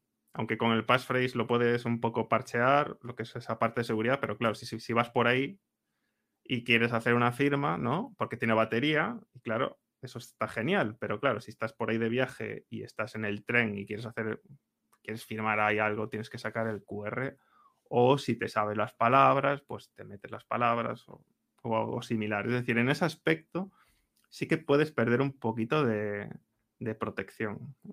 Em, ¿Cómo tiene el tema de Taproot? ¿Lo ha implementado o no? Eh, o sea, no tiene Taproot y tiene. Eh, está un poco limitado porque solo, solo permite eh, SegWit nativo. O sea, si quieres otro tipo de direcciones, por ahora no está introducido. A ver, entonces, em, en tu opinión personal, así haciendo un resumen general, ¿qué dirías de Jade en 2022? ¿Para quién es? ¿Qué opinión te merece? Em, si la recomendarías o no. Yo se lo recomendaría a alguien que si ve o ha visto vídeos de Six y le ha gustado, no ha podido comprarlo, pero le gustaría algo solo para firmar, es decir, firmar transacciones con tu móvil y poco más, de manera muy segura, eh, sin duda es la billetera. Pero los menús y la manera de moverse por ellos, eso creo que lo tienen que mejorar, que yo espero que lo mejoren a lo largo del año que viene, pero es para ese tipo de gente, no es para novatos, aunque hace cosas muy simples, ¿sabes? Con, hace, miras un vídeo de un minuto, que no tardas más, y ya sabes cómo funciona. Pero no lo veo para novato, novato esto. También eh, para el usuario de Liquid, Liquid, ¿no? Es, yo sé, no, es mucha gente, pero hay gente que quiere tener Liquid, usuario de Green Wallet, la, la Jade, la Jade fue hecha como un companion, ¿no? Como una compañera, como algo para que utilices con esa wallet. Entonces, si sos usuario y querés dar un upgrade en tu, en tu clave, eh, en tu forma de hacer seguridad de la clave, de firmar, ¿no? Mismo que lo conectes, es un poco mejor que, la, que solo tener la clave en la, en la, la cartera hot, ¿no? Todo el tiempo. Es... Eh, eh, porque no es, ya dije, tienen un esquema, no es algo, tenés que saber el pin también y conectarte con, el, con Blockstream, es, es multisig por padrón, ¿entienden? Cuando lo haces por green. Entonces tiene una mitigación para el facto de que no tiene eh, secure element. Eh, bueno, es... Eh, yo no sé explicar cómo funciona exactamente, pero parece que funciona y para esos usuarios quizá es una opción. Disculpa, Digo, más allá, ¿no? de, dime, dime.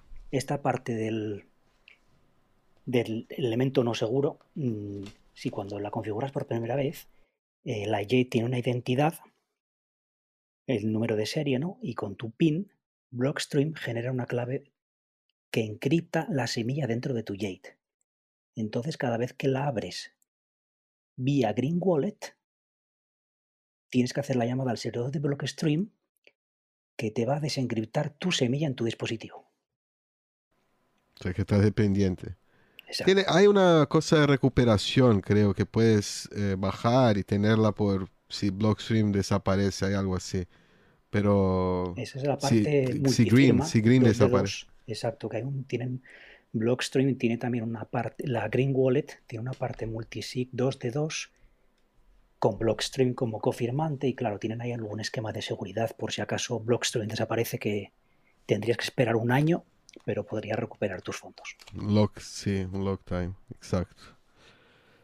Yo estuve preguntando y esto lo hacían para saltarse lo que es la, o sea, la confianza del fabricante de chips, básicamente, porque bueno, al final e, este esquema, como el que comentábamos antes al principio, de quién fabrica el chip y la auditoría que se hace sobre, por ejemplo, los, secure elements de, microchip o, el propio procesador SP32 que está aquí detrás, ¿no? Si al final te dicen que tiene un secure boot o tiene una serie de, funcionalidades y no están propiamente auditadas, porque la compañía te puede decir que sí lo hace y no lo hace, lo que trate de hacer Blockstream aquí es... Em, es justamente eso, saltarse esa seguridad y entonces añadir ellos esa capa de seguridad ah, para encriptar la, semilla pues con parte de la información que se utiliza para encriptar pues que sea propiamente almacenada por ellos.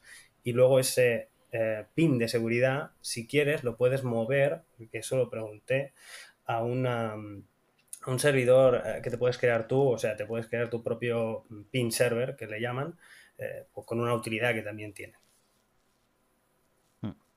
A mí me, sorprendió, tengo el dispositivo para probarlo, me lo envió Blockstream y me sorprendió esa parte, ¿no? Creía que en Liquid, eh, pues para eso, para los usuarios de Liquid, pues eh, que lo podrían utilizar. Sí se puede utilizar Jet con Liquid, pero solo en, eh, en estos multifirmas 2 de 2, que uno de los firmantes es Blockstream.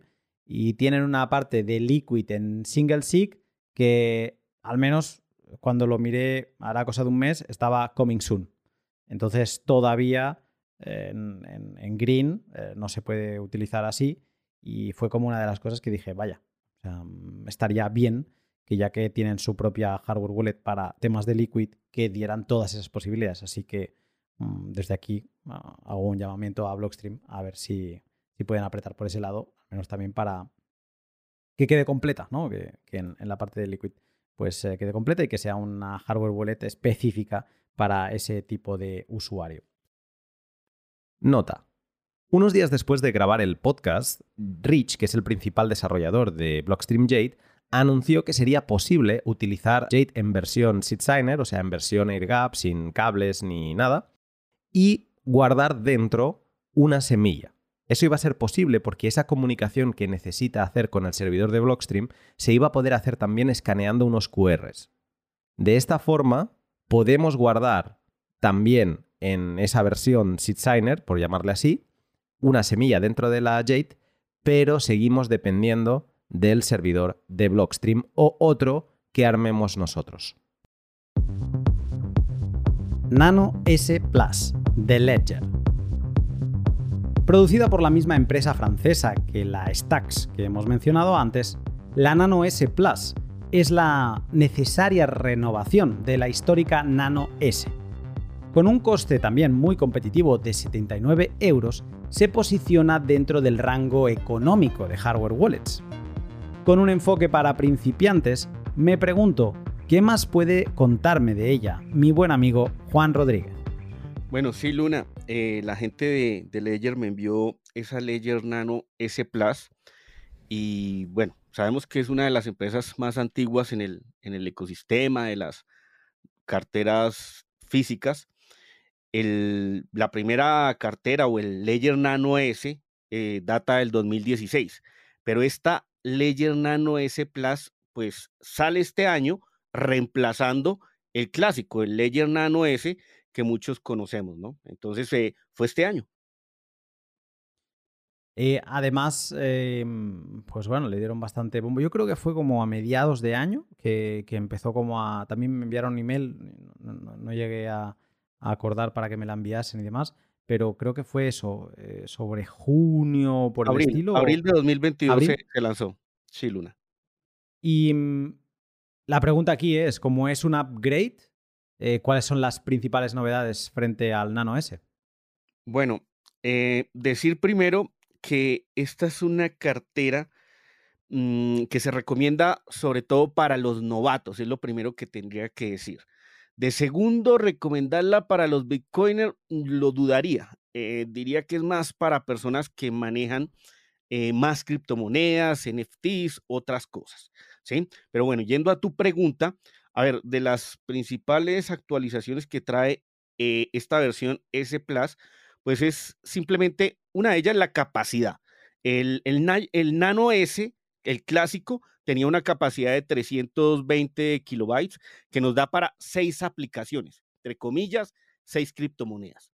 En cambio, este e, S Plus pues nos trae 1.5 megabytes que permite 100 aplicaciones, entre comillas otra vez, 100 criptomonedas. Entonces, esa es como la mejora principal. Eh, pudiésemos hablar de otras como que el conector cambió. El, Nano S clásico traía un conector micro USB, este trae un, tipo USB-C. Y bueno, creo que el, chip también viene con una actualización, pero pues ya sabemos que este chip es de código cerrado. Allí nos dicen que la agencia de ciberseguridad eh, francesa pues le ha pasado su certificación y, que está bien. Pero pues al no hacer de código abierto, pues no podemos echarle una mirada, no podemos verificarlo.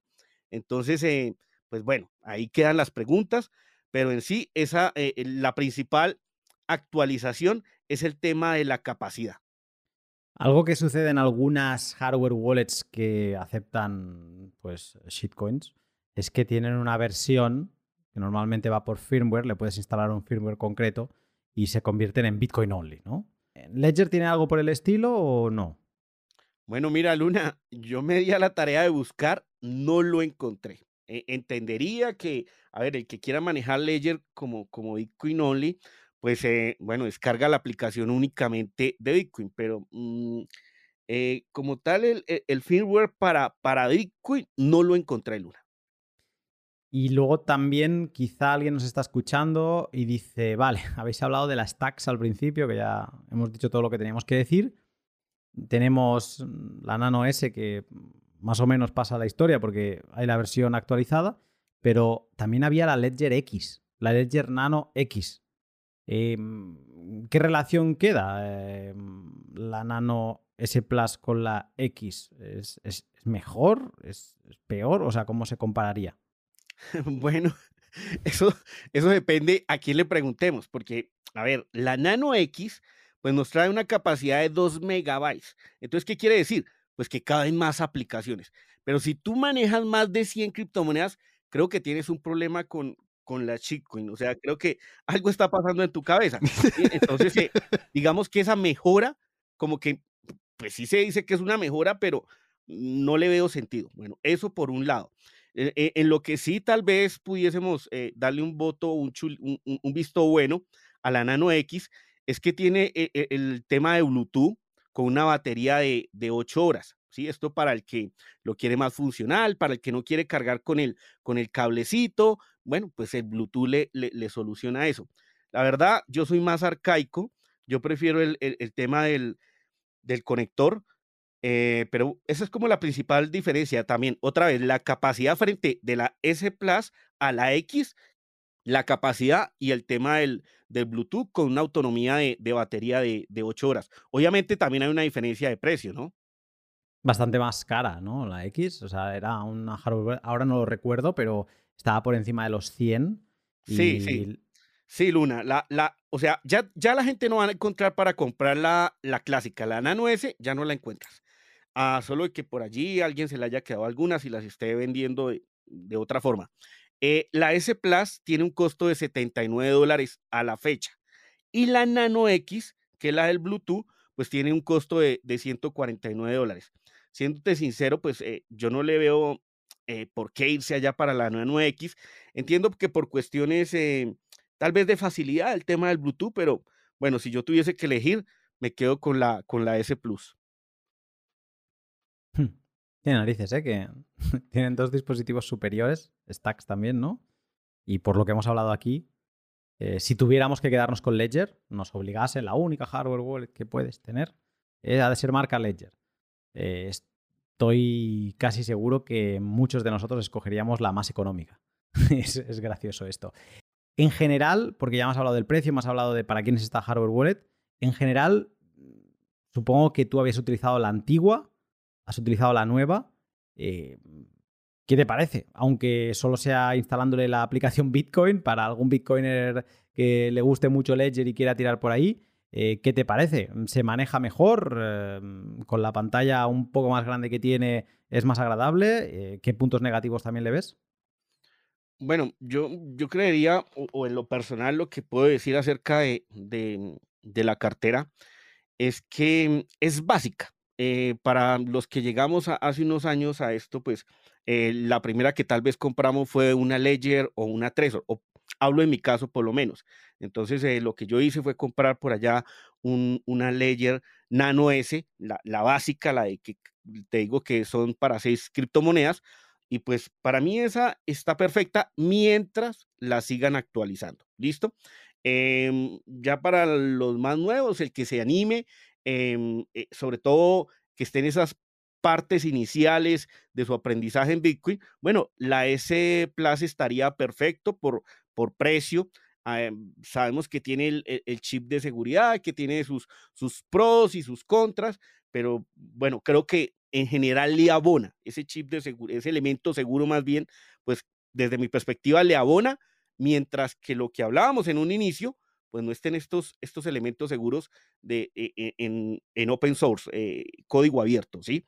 Mientras tanto, pues la S, la S Plus estará bien para esas personas que van iniciando y sería como pues como lo, lo único recomendable. Es muy fácil, eh, la compone una pantallita que tú puedes verificar, que lo que te dice la aplicación en tu computadora es lo mismo que te replica la billetera física y tiene dos botoncitos, entonces es realmente muy básica Em, a ver, quien se equivoque con esto, pues, pues no sé, pero la veo muy fácil, muy, muy intuitiva. Entonces, eh, por ese lado, para mí está bien. Si alguien tiene la Nano S, ¿ha de correr a hacer el upgrade o se puede quedar tranquilo una temporada? Pues mira, si ese eh, un Bitcoiner no tiene por qué ir a correr a, comprar la S Plus, porque pues ya te dije que, que lo, e, el, el, plus allí es que trae para más aplicaciones o criptomonedas. Entonces, eh, un Bitcoiner con la tradicional, con la Nano S clásica, eh, estaría perfecto. Mientras, obviamente, me imagino que van a seguir actualizándola. Entonces, mientras exista trabajo allí de actualización, pues eh, no, no considero muy necesario. Lo considero es para una persona que maneje más criptomonedas, es así, ese tipo de persona, o que tal vez esté metido en el cuento de los NFTs, bueno, ese sí debería encaminarse por el lado del, del S Plus. Decir lo que decía antes, que si tienes muchas transacciones con muchos huchos, se va a morir la Ledger Nano S, la de siempre, y por ahí quizá, si eres muy de Ledger, pues quizás sí que te interese el upgrade, pero vamos, seguramente ya tengas la, la X entonces. Eh, pero bueno, o sea, simplemente el matiz ese que eh, supongo que en memoria se debe haber hecho, se debe haber notado eh, eso. con la Ledger Nano S era un suplicio. Y también rompo una lanza porque he tenido una de esas suertes de conocer al chico que está detrás de la parte de criptografía, la de picar código, la de pensar que la aplicación de Bitcoin, de Ledger, salga como toque y que todo esté en orden.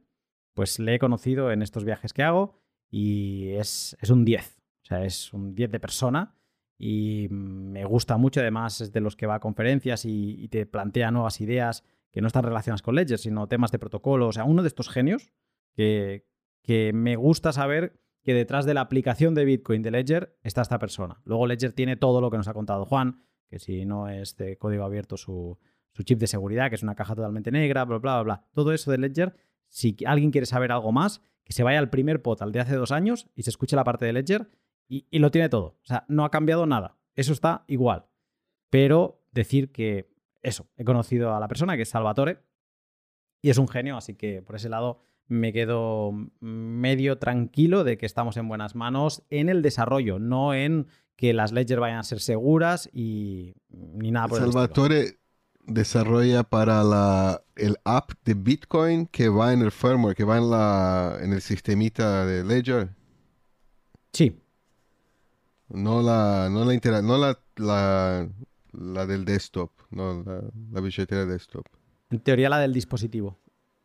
El dispositivo, entiendo.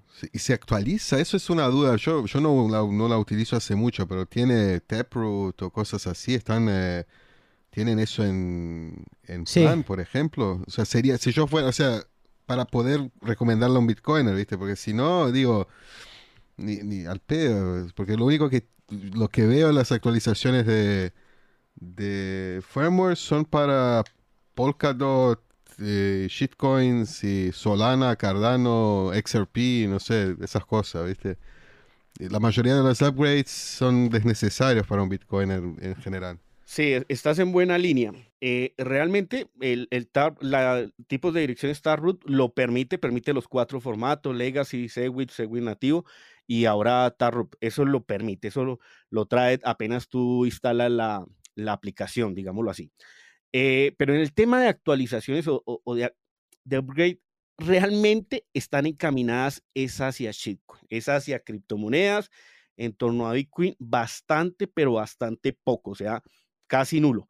Es, las actualizaciones es, es hacia, hacia criptomonedas. O sea, que incluso una Nano S, si la quedas sin actualizar, quizá anda bien por un rato. ¿no? no, vas a sentir falta de las actualizaciones de Ledger porque la mayoría no es relevante para la aplicación de Bitcoin. Sí, e, está el tema de la, de la gestión de memoria, que lo que nos decía ahorita un poquito Luna.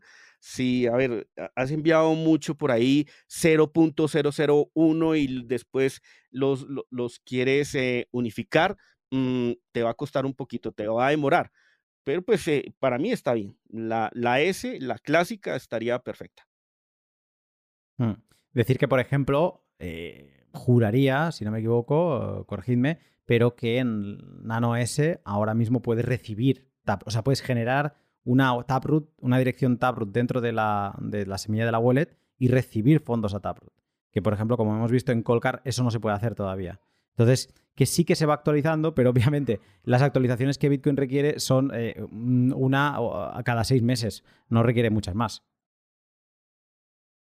Sí, total. Mm, no sé, tal vez eh, cosas ya más encaminadas a la privacidad, eh, como lo vemos en, en, otras carteras, eso no se ve en, en Ledger, ¿sí? Ahí está lo básico.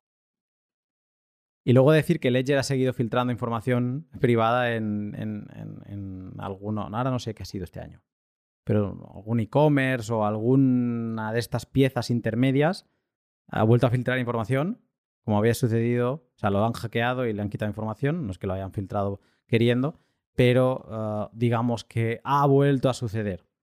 Entonces, eh, mm, sí, es una marca de las importantes a tener en cuenta y negativa que siempre acaban cayendo sobre Ledger. Otras empresas intentan borrar esa información de forma mucho más habitual para que no suceda. Sí, Luna, y yo creo que esto también pasa un poquito por el tema de que se mantiene mucho innovar, pero el problema es que la innovación lo manejan hacia lo que está de moda, NFTs, eh, shitcoin, todas esas cosas. Y en esas innovaciones, pues, eh, eh, estimo yo que se van los datos. Por ejemplo, a mí, pues realmente eh, no, no me gusta mucho el tema que desde la cartera física se pueda comprar y vender Bitcoin, porque por lo general tienes que asociarlo con tu identidad. Eh, algunos dicen, no, Juan, no tienen tu identidad, mm, lo dudo. Eh, no, que, que, se puede hacer rendimientos desde la cartera. No, ¿qué es eso? O sea, e, es para eso, no es una cartera física. No sé si, si estoy muy obsoleto, pero pues no. Entonces creo que ahí en esas cosas de innovación es donde a veces como que se les fugan los datos o, no sé qué pasa. Mm, eh, quieren llegar muy rápido a todos los sitios. Yo creo que añaden demasiados actores en medio sin seguir todos los pasos tranquilos que se deberían dar. Y eso acaba dando pues que alguno de estos eslabones mm, sea más vulnerable, pierda información y el que lo acaba pagando es el de siempre, que es el, el usuario. Passport 2 The Foundation Devices. Producida en Estados Unidos, Passport 2 es la segunda versión del dispositivo que Foundation Devices lanzó hace apenas un año, en 2021. Con su nuevo dispositivo se enfocan a un público más principiante, aunque su precio de 260 dólares la aleja en buena medida de los pequeños ahorradores que empiezan a relacionarse con Bitcoin. Con una revisión tan temprana, hay muchas preguntas que responder. Empezando, por ejemplo, con su anuncio de lanzamiento. Pues mira, estuve mirando por Twitter también y encontré el anuncio el 10 de marzo, un artículo en Bitcoin, en Bitcoin Magazine. 10 de marzo de 2022. Lo que pasa que una cosa es el anuncio, parece que estamos hablando de un ASIC miner aquí, porque también los anuncian con mucho tiempo de antelación y luego empiezan a llegar a los usuarios con cuentagotas. ¿Cuándo empezaron a enviar el primer batch? Sí, se mezcló el COVID, de los problemas de las cadenas de suministros y yo creo que empezaron a enviar en, a finales de julio o agosto incluso, unos cinco meses más tarde, ¿no? Sí, de marzo, en marzo ya anunciaron y empezaron a aceptar reservas, ¿no? En preventa con un pequeño descuento, pero se empezaron a, a enviar en julio incluso agosto. Lo, sorprendente de, de, de, esta empresa es que, como quien dice, había lanzado hacía relativamente poco eh, Passport 1. Eh, pensad que Trezor creo que es de 2013 o 2014 y el, el, Model One y todavía se sigue vendiendo. O sea que es una industria que mantiene modelos eh, mucho tiempo en, en, producción y venta. Y aquí, en apenas un año de diferencia, se estaba dando una actualización al, a la Passport 1 con este nuevo modelo, la Passport 2. ¿Qué principales novedades tendríamos? Bueno, a primera vista estética, hay un nuevo diseño. El, la Passport 1 sí que parecía realmente un teléfono móvil de los antiguos. Tiene varios colores, tiene algo que, que te hace ver que no es un teléfono. Otra gran novedad, por ejemplo, deja de funcionar a pilas y trae una batería de litio recargable de 1200 mAh, que además hace a la, a la web más delgadita. Ellos dicen con 20% más delgada. La batería, que la batería sí es una batería de estas planitas.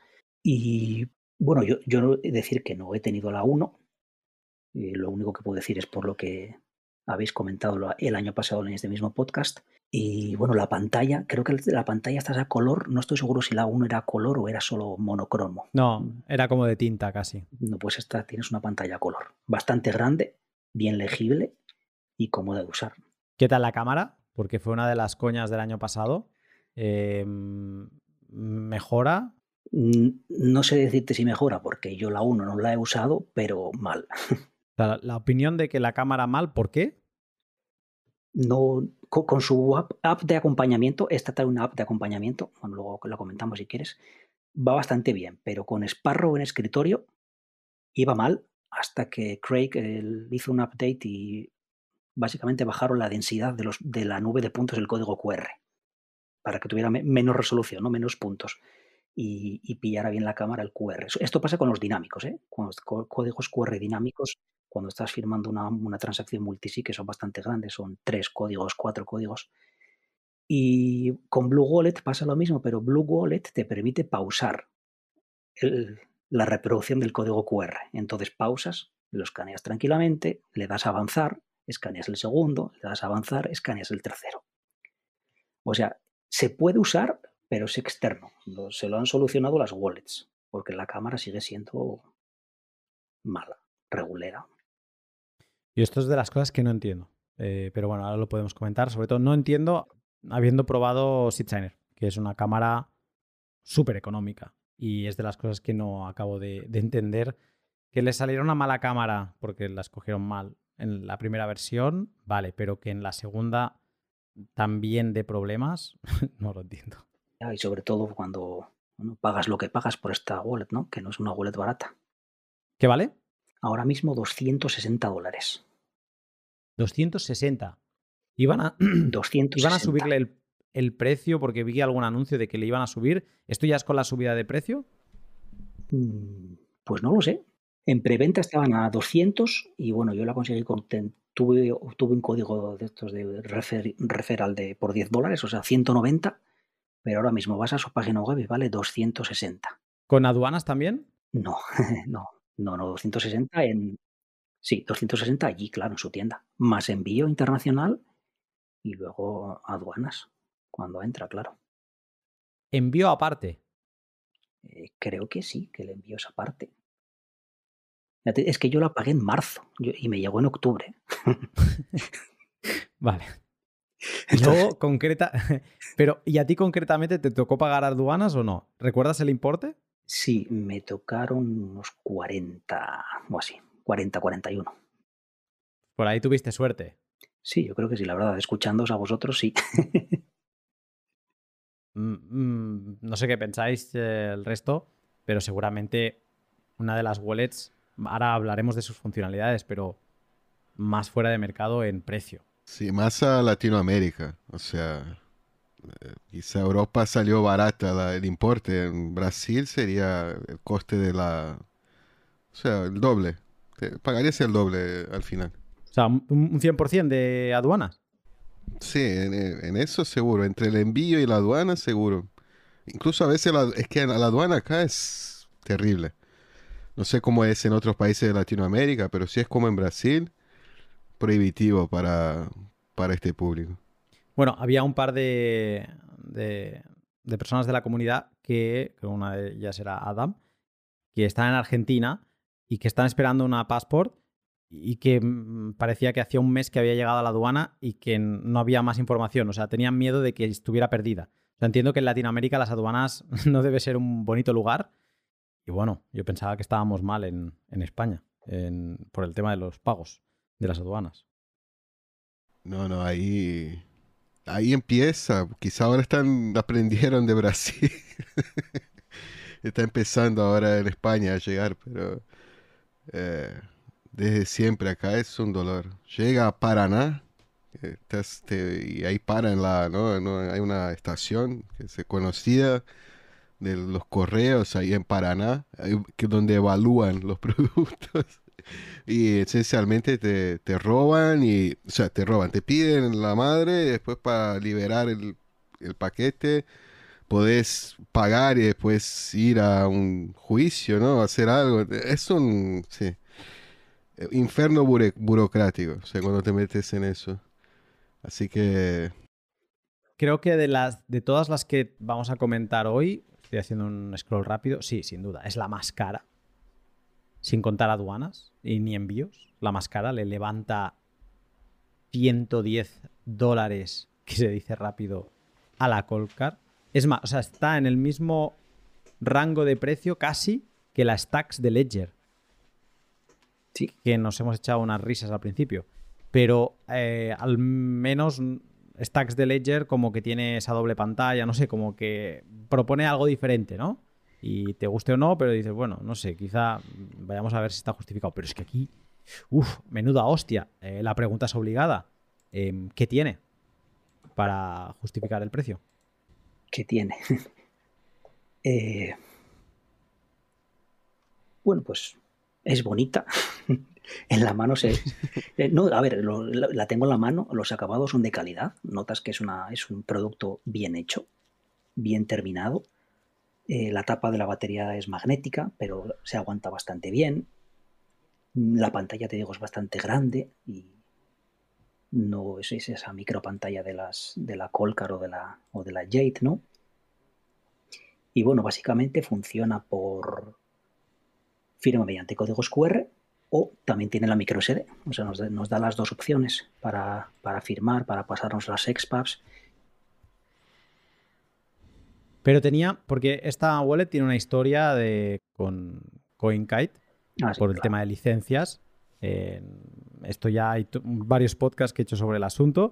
Que le interese, uno con Miguel Vidal y luego la respuesta de, Novak sobre el tema. Pero ah, en esencia, en la versión 1 era como una copia eh, del firmware, como un clon de Colcar. ¿Tenemos una mejora o un aumento de funcionalidades en la Passport 2 que justifique que siga estando en este rango de precio alto? O sea, ¿tenemos alguna función única de este dispositivo? Eh, la Passport 2 no te recuerda en nada a Colcard lo único que te puede recordar es en las palabras de control que te pide a mitad del pin, que las puedes desactivar. Lo único. Y en funcionalidades me refiero en el lado de, no sé, claro, me cuesta imaginar, ¿no? Pero, eh, a ver, una hardware wallet, tú quieres eso, firmar, enviar eh, transacciones, eh, poder gestionar tu semilla, Em, alguna utilidad adicional que pueda tener que te permita hacer con tu semilla, entropías y demás, pero ¿hay algo diferente en esta hardware wallet que a tener en cuenta? Pues la verdad que la encuentro bastante escasa de, características de eso, como dices, de mm, el VIP 85, ¿no? Generar semillas determinísticamente a partir de tu semilla, que para mí es una función imprescindible, aquí no la tenemos por ejemplo. Y otra que he hecho en falta también es eh, calcular la suma de comprobación de la palabra número 24 cuando hemos creado nosotros nuestra semilla a mano con una moneda. Tampoco está. Y son dos, dos características que, vamos, de... Si tu hardware wallet core, de verdad, la, la, cold cold, extra cold, debería tenerlas, yo creo. Sí, creo que el mayor punto de venta de ellos es la eso que se echa en Estados Unidos, ¿no? Es la su foco, tratar de convencer o de venderlo en Estados Unidos al nacionalista o aquel que desconfía de hardware de afuera como una solución hecha 100% en América, algo así lo veo algo así. Es como un poco de ostentación también. Es como una colca, un poco más ostentación con camarita. Al que le parecía que la colca tenía que tener camarita y le importa, no le importa nada. VIP 85, por ejemplo, es una solución eh, eh, eh, agradable, ¿no? Es algo. A Alan, por ejemplo, uno de los bitcoineros que recibió una de nosotros le, general le pedimos a las empresas que nos manden para que nosotros la evaluemos. y, le gustó bastante, le gustó. Pero otra vez, como vos dijiste, o sea, le gustó como algo, un producto, como se, se ve lindo, ¿no? Algo así, como algo... Además pesa, ¿no? Porque tiene cobre. O sea, creo que el chasis es de se Siente como de calidad. Se siente pesada. son 125 gramos. La puse en la báscula de la cocina y como es, bueno, es como un móvil de los antiguos, 125 gramos se, nota pesada, ¿no? Como densa. Y esto, esto es caro, y sí, lo es. Y, pero sí, eh, vamos, nada que comparar con Colcart. No, no, no, se puede dirigir, no podemos decir que se dirige al mismo público objetivo, para nada. Este, esta, esta yo creo que está dirigida a un público bastante principiante, sobre todo usándola con, con su app wallet de acompañamiento, la, la Envoy que es súper, súper beginner. No te permite hacer muy pocas cosas. O sea que digamos que han tomado el enfoque este más, así como antes decía yo en la Colcar, ¿no? Que sería como un intermedio que empieza en ese eslabón de intermedio. Eh, aquí no, aquí se ataca a un beginner, se va a buscar a un beginner, a, hacerle una un wallet. bonito. Que esto también es la, otra que hablábamos antes con Stacks, ¿no? De que productos así que sean tan vistosos que normalmente no quieres que se vean. o sea, son vistosos para ti y te los regalas para ti. Y me parece genial, ¿eh? Que tú te digas, me voy a regalar una cosa que cuando la voy a utilizar me dé un gustazo enorme, pero que es una pena, que no es como tu móvil, que lo llevas por todos lados, ¿no? Y un poco como que, lo vas mostrando, ¿no? A tus amigos o tal, mira tal, y como que lo puedes mostrar, ¿no? Pero en, esta, en este tipo de dispositivos no. La idea es que lo vas a disfrutar tú y algún familiar tuyo como mucho, pero, pero poco más. Yo, no sé, o sea, en líneas generales, no sé si la volverías a comprar. No sé si crees que es un dispositivo recomendable, mm, quizá para quien se lo pueda permitir, porque también entendemos que hay gente que se lo puede permitir, pero tú en concreto te lo volverías a comprar. Hombre, yo sabiendo lo que sé ahora, probablemente no. Lo único que me dé quizás si, si, si hubiera una hoja de ruta clara, ¿sabes? Por ejemplo, si dijeran, vale, no, si es un producto muy, muy alfa y vamos a ir implementando a lo largo del tiempo, como el iJade, ¿no? Que compramos prácticamente el iJade a ciegas y acabó mejorando, pero claro, es que aquí faltan, faltan mm, eso, características que, que me parecen imprescindibles. También es algo que se tienen que hacer mirar los fabricantes de que te vengan un producto en alfa, porque muchas veces el precio no es alfa, el precio es eh, producto cerrado y acabado. Y entonces que te lo vendan, al menos, no sé, quizá lo han comunicado, ¿eh? ¿eh? No he estado muy al caso, pero quizás sí que es algo que los fabricantes en general... ¿Ves, por ejemplo, la parte de Jade yo sí que lo vi que lo comunicaban, que salía muy en alfa y que lo irían mejorando. Nunca lo han escondido. Lo han dicho desde el primer momento. En este caso, no lo sé, no lo he seguido, no lo puedo decir. Pero, uff, Sí que es verdad que lo vendieron a un precio reducido de 200 dólares eh, en el inicio, pero... Bueno, mira, no lo sé. A lo mejor hay un público, quizás siempre estamos buscando eh, que, sea, que tenga el mayor número de prestaciones al, al menor coste y en algún momento, como ya sucedió en los móviles, veremos un cambio y que sea, no, no te tengo que dar más por menos coste, no, te voy a dar a lo mejor menos y por más coste, porque vas a pagar la marca, punto. ¿La quieres? Bien, pues para adelante, ¿no? Quizá lo veremos también en las hardware y quizá esta. Sí, eh, puede ser un, tema de la fabricación también, como es hecho en Estados Unidos, quizá un costo más elevado que, no sé, no sé si no es todo hecho en Estados Unidos.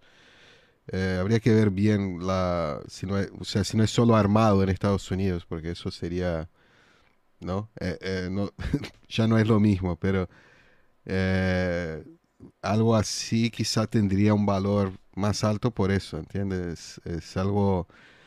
Es como alguien que compra la Bitbox porque confía en Suiza, ¿no? En la seguridad de, la, de Suiza. O alguien que compra algo porque confía en la seguridad de Estados Unidos, de la industria, la, la integridad de la industria americana, la integridad de la industria. Cosa del estilo. Entonces hay un público siempre, ¿no? Eh, son dispositivos donde sí depositas un poco de confianza, ¿no? Fin de acabo. Hmm. Sí, a favor también decir de, ella que estamos hablando de que tiene un chip de seguridad, un, eh, al menos no sé si será otro ATEC, pero sí que tiene un chip de seguridad y que te permite dejar ahí tu semilla guardada, apagar el dispositivo y saber que si alguien eh, agarra ese dispositivo, pues que como mucho se lo va a llevar, pero que lo va a tener complicado para poder acceder a tu semilla, ¿no? No estamos hablando de los otros casos de que o no guardaba el, el dispositivo la semilla y por lo tanto la tienes que reintroducir de alguna forma, o que la guarda pero es muy fácilmente extraíble. Eh, bueno, mm, está bien. Yo por lo general me quedo un poco de lado por el, por el tema del precio y, bueno, y por el tema de funcionalidades pues también creo que, es, bastante ilustrativo. Es que es como, hay algo que choca, ¿no? Que es que tú ves la app de acompañamiento Envoy, que bueno, sirve para actualizar el firmware, y aparte es una wallet, pero la wallet solo tienes dos botones, enviar y recibir, básicamente, ¿no? Y luego puedes hacer un de la sobre la respecto a la fee de minado te pregunta ya express o con menos prisa, ¿no? O más tranquilo. ¿Sabes? La wallet es súper sencilla para no hay una wallet más con menos funcionalidades para más principiantes, pero para esa wallet no, te hace falta una passport. Sí, es como que hay una desalineación de características barra coste barra... ¿no? Exacto, es, como si nos pusiéramos a montar un setup súper complicado en Electrum para luego firmar, no sé, con un TapSigner. ¿no? Por así decirlo, que es todo lo contrario. Hmm. Interesante esto. Bueno, para quien quiera de todas las wallets que, hardware wallets que estamos comentando, tendrán links en la descripción y obviamente la decisión siempre está en, en, vuestras manos, ¿no?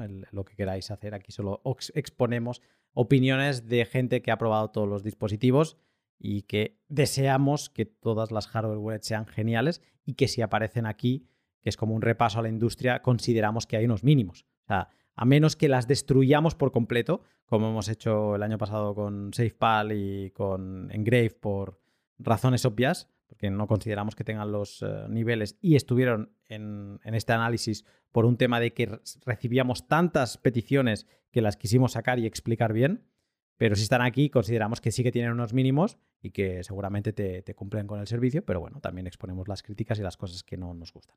Y con esto cerramos el análisis de las novedades de este 2022 por parte de las hardware wallets comerciales. Aunque antes de saltar a las que puedes construirte tú mismo, déjame que te hable de mis otros dos sponsors, de Brains y Lend. Brains es la empresa checa que lleva más de 10 años trabajando en todo lo relacionado con software minero. La minería es esa actividad por la que puedes conseguir nuevas unidades de Bitcoin a cambio de un proceso informático de cálculo.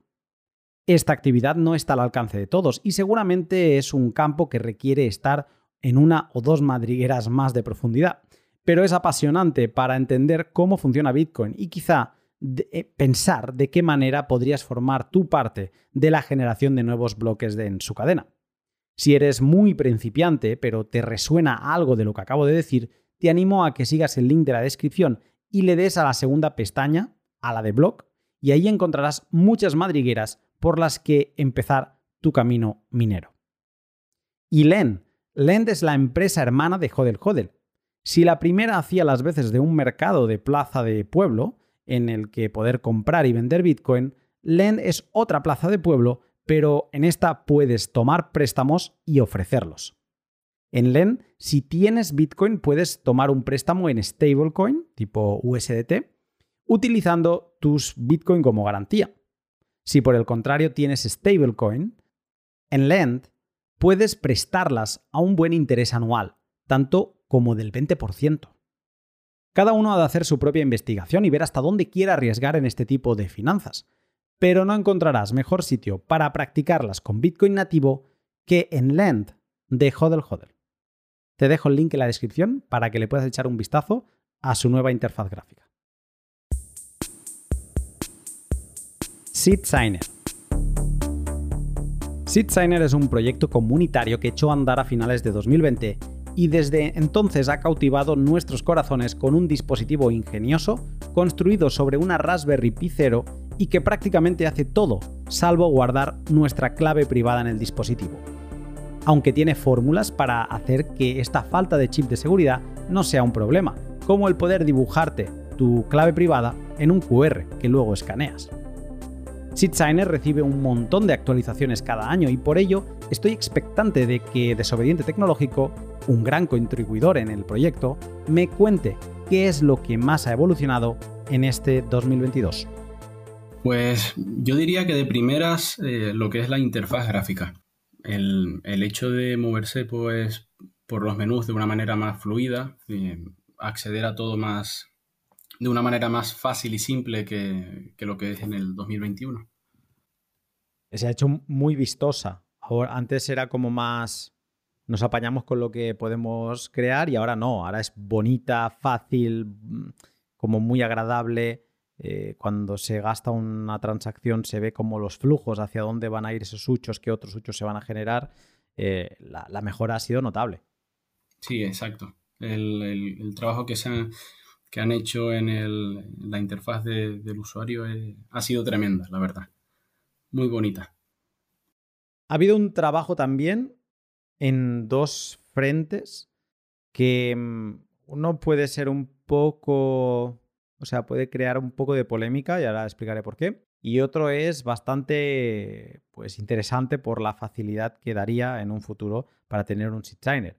El primero es que parece que SeedSigner ha pensado incluso en generar su propio hardware, eh, marca SeedSigner, para que lo entendamos de forma rápida.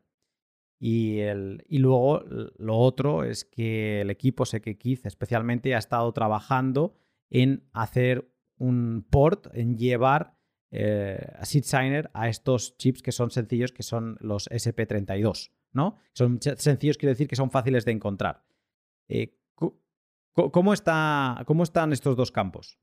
Vale, me gustaría simplemente puntualizar que mm, la PCB, lo que vendría siendo la placa que ellos están creando, que seguramente la parte de los botones y la pantalla, simplemente. Lo que vendría siendo el, el sistema donde va la, Seed Signer, eso se mantendría íntegro el día de hoy con lo que vendría siendo la Raspberry Pi. En un futuro, posiblemente sea portable. Lo, digo que es cierto, ¿vale?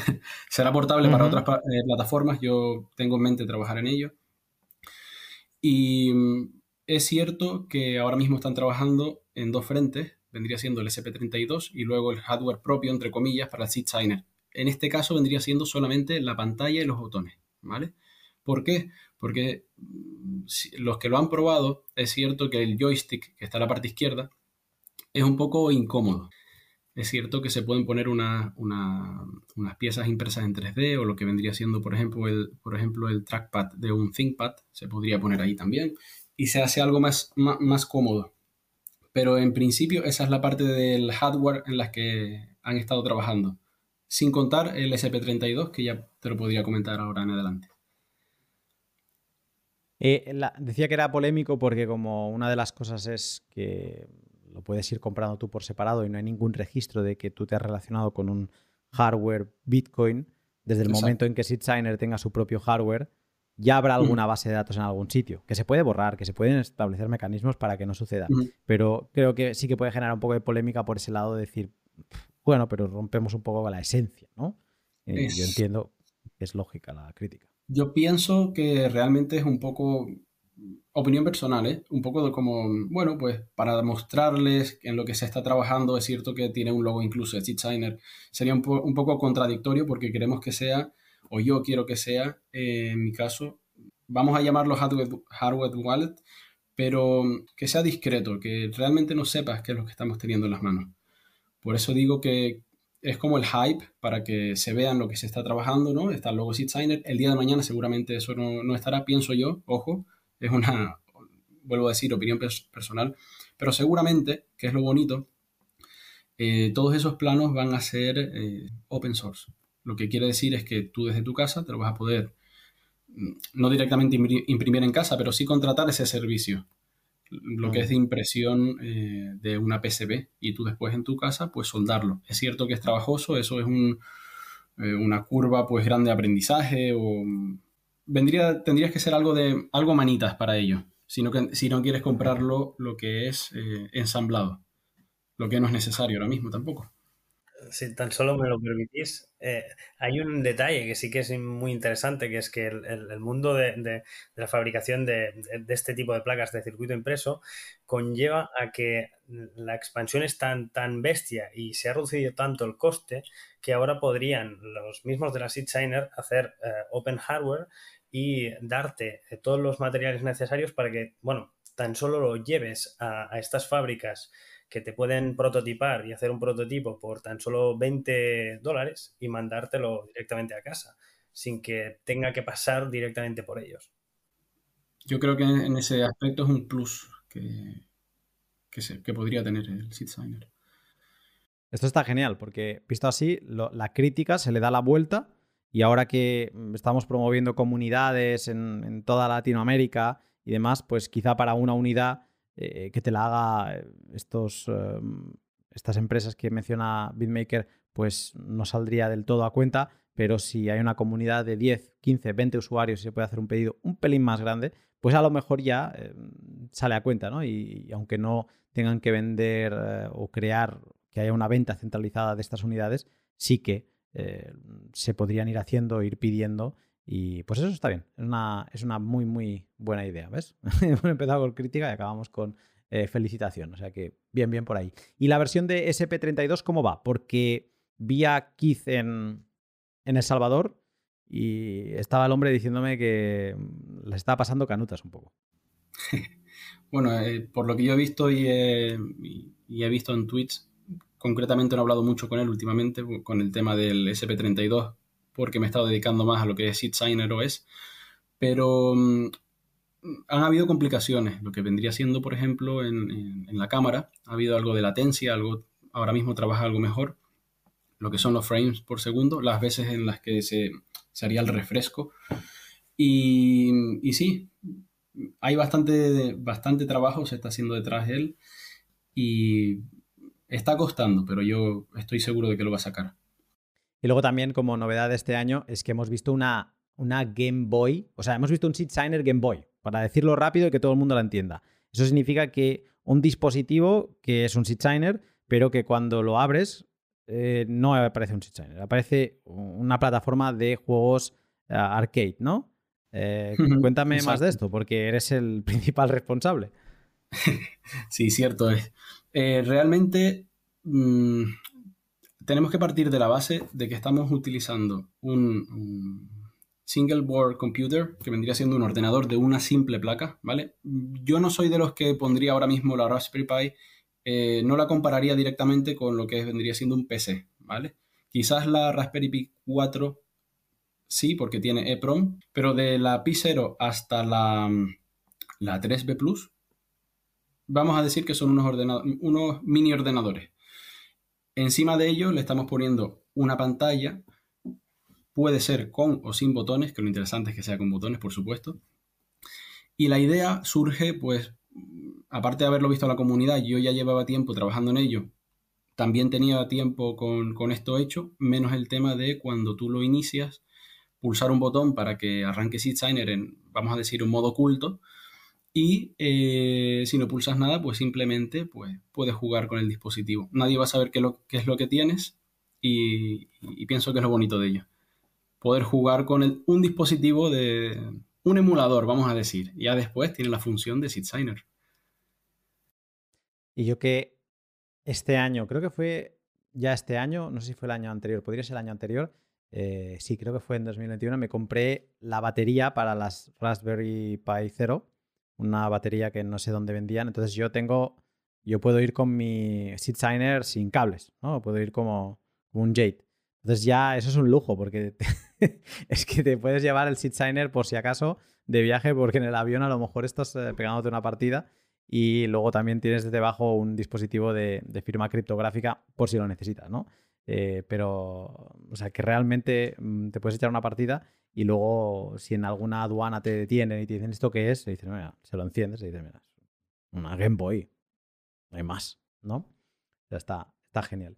Y luego te quería preguntar un poco, porque ya conocemos bien al dispositivo, quien quiera alguien un poco más de información, que escuche el episodio del año pasado, eh, donde Fran creo que fue que estuvo hablando de él. Eh, mi duda ahora es que sé que vuelve a haber escasez, bueno, desde el COVID hay escasez de todo tipo de, Raspberries. Ahora parece ser que ya le ha tocado el turno a las eh, Raspberry Zero de todo tipo. ¿Es así? ¿Está siendo complicado ahora montarse un SeedSigner? Ciertamente al día de hoy sí.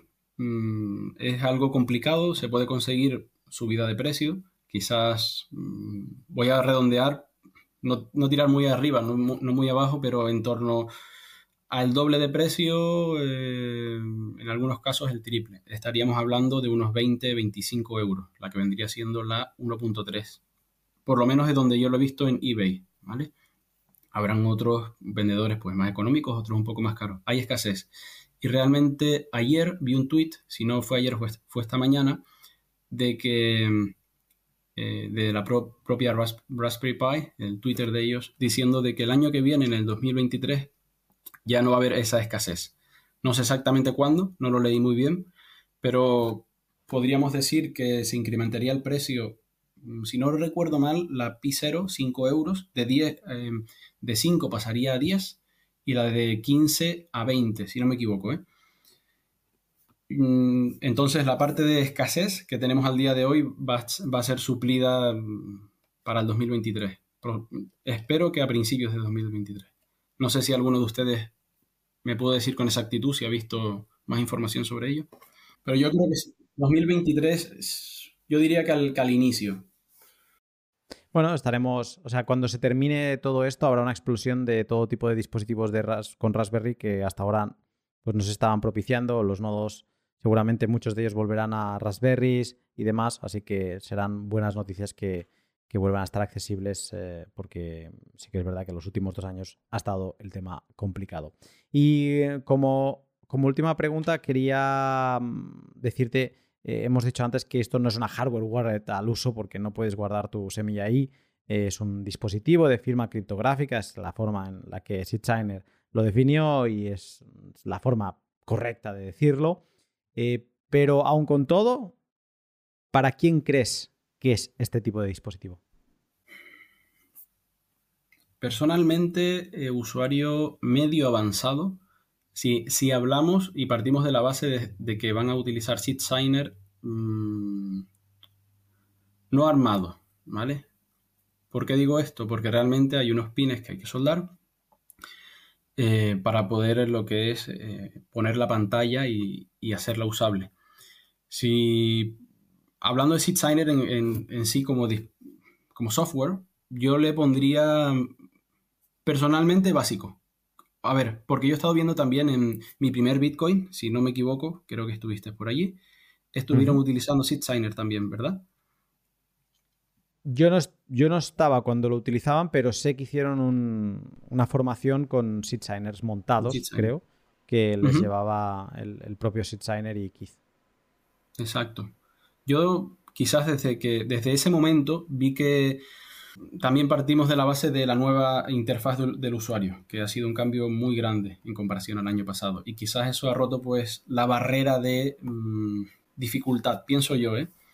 Entonces, Vamos a decir que usuario básico medio es el a quien iría destinado, pienso yo, este dispositivo. Sí, para dispositivo con dos, tres botones, con la cantidad de botones que tiene, ¿no? Eh, es la, mejor interfaz de lejos, o sea, por lejos de las mejores interfaces de hardware wallet, de, de wallet, ¿no? De dispositivo de firma que hay por ahí. No, es muy intuitivo. Eh, el trabajo de Kit ahí es sensacional. O sea, también cómo ingresas, mismo con la limitación, ¿no? De pocos botones y tenés que navegar, la navegación es sencilla. Eh, es todo muy, muy fluido. O sea que en ese aspecto es muy para iniciantes, ¿no? Si la, la tenés armadita ya, es bastante fácil entenderla, creo. Y hay muchas wallets para interactuar con ella. Mm. Sí, tiene muy buena compatibilidad el día de hoy.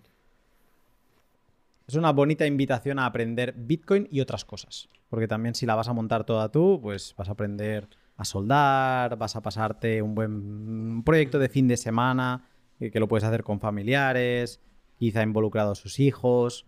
Entonces, eh, e, e, es un proyecto divertido, gracioso y que te hace pensar por qué las cosas funcionan como funcionan en Bitcoin.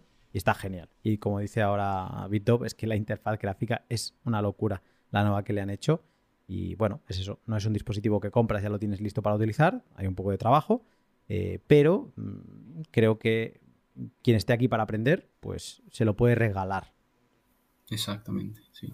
Y si me permites, me gustaría también comentar un, un avance, el cual ahora mismo está como pre-release, no está mm, para la versión 0.5.2, va a ser como una release oficial.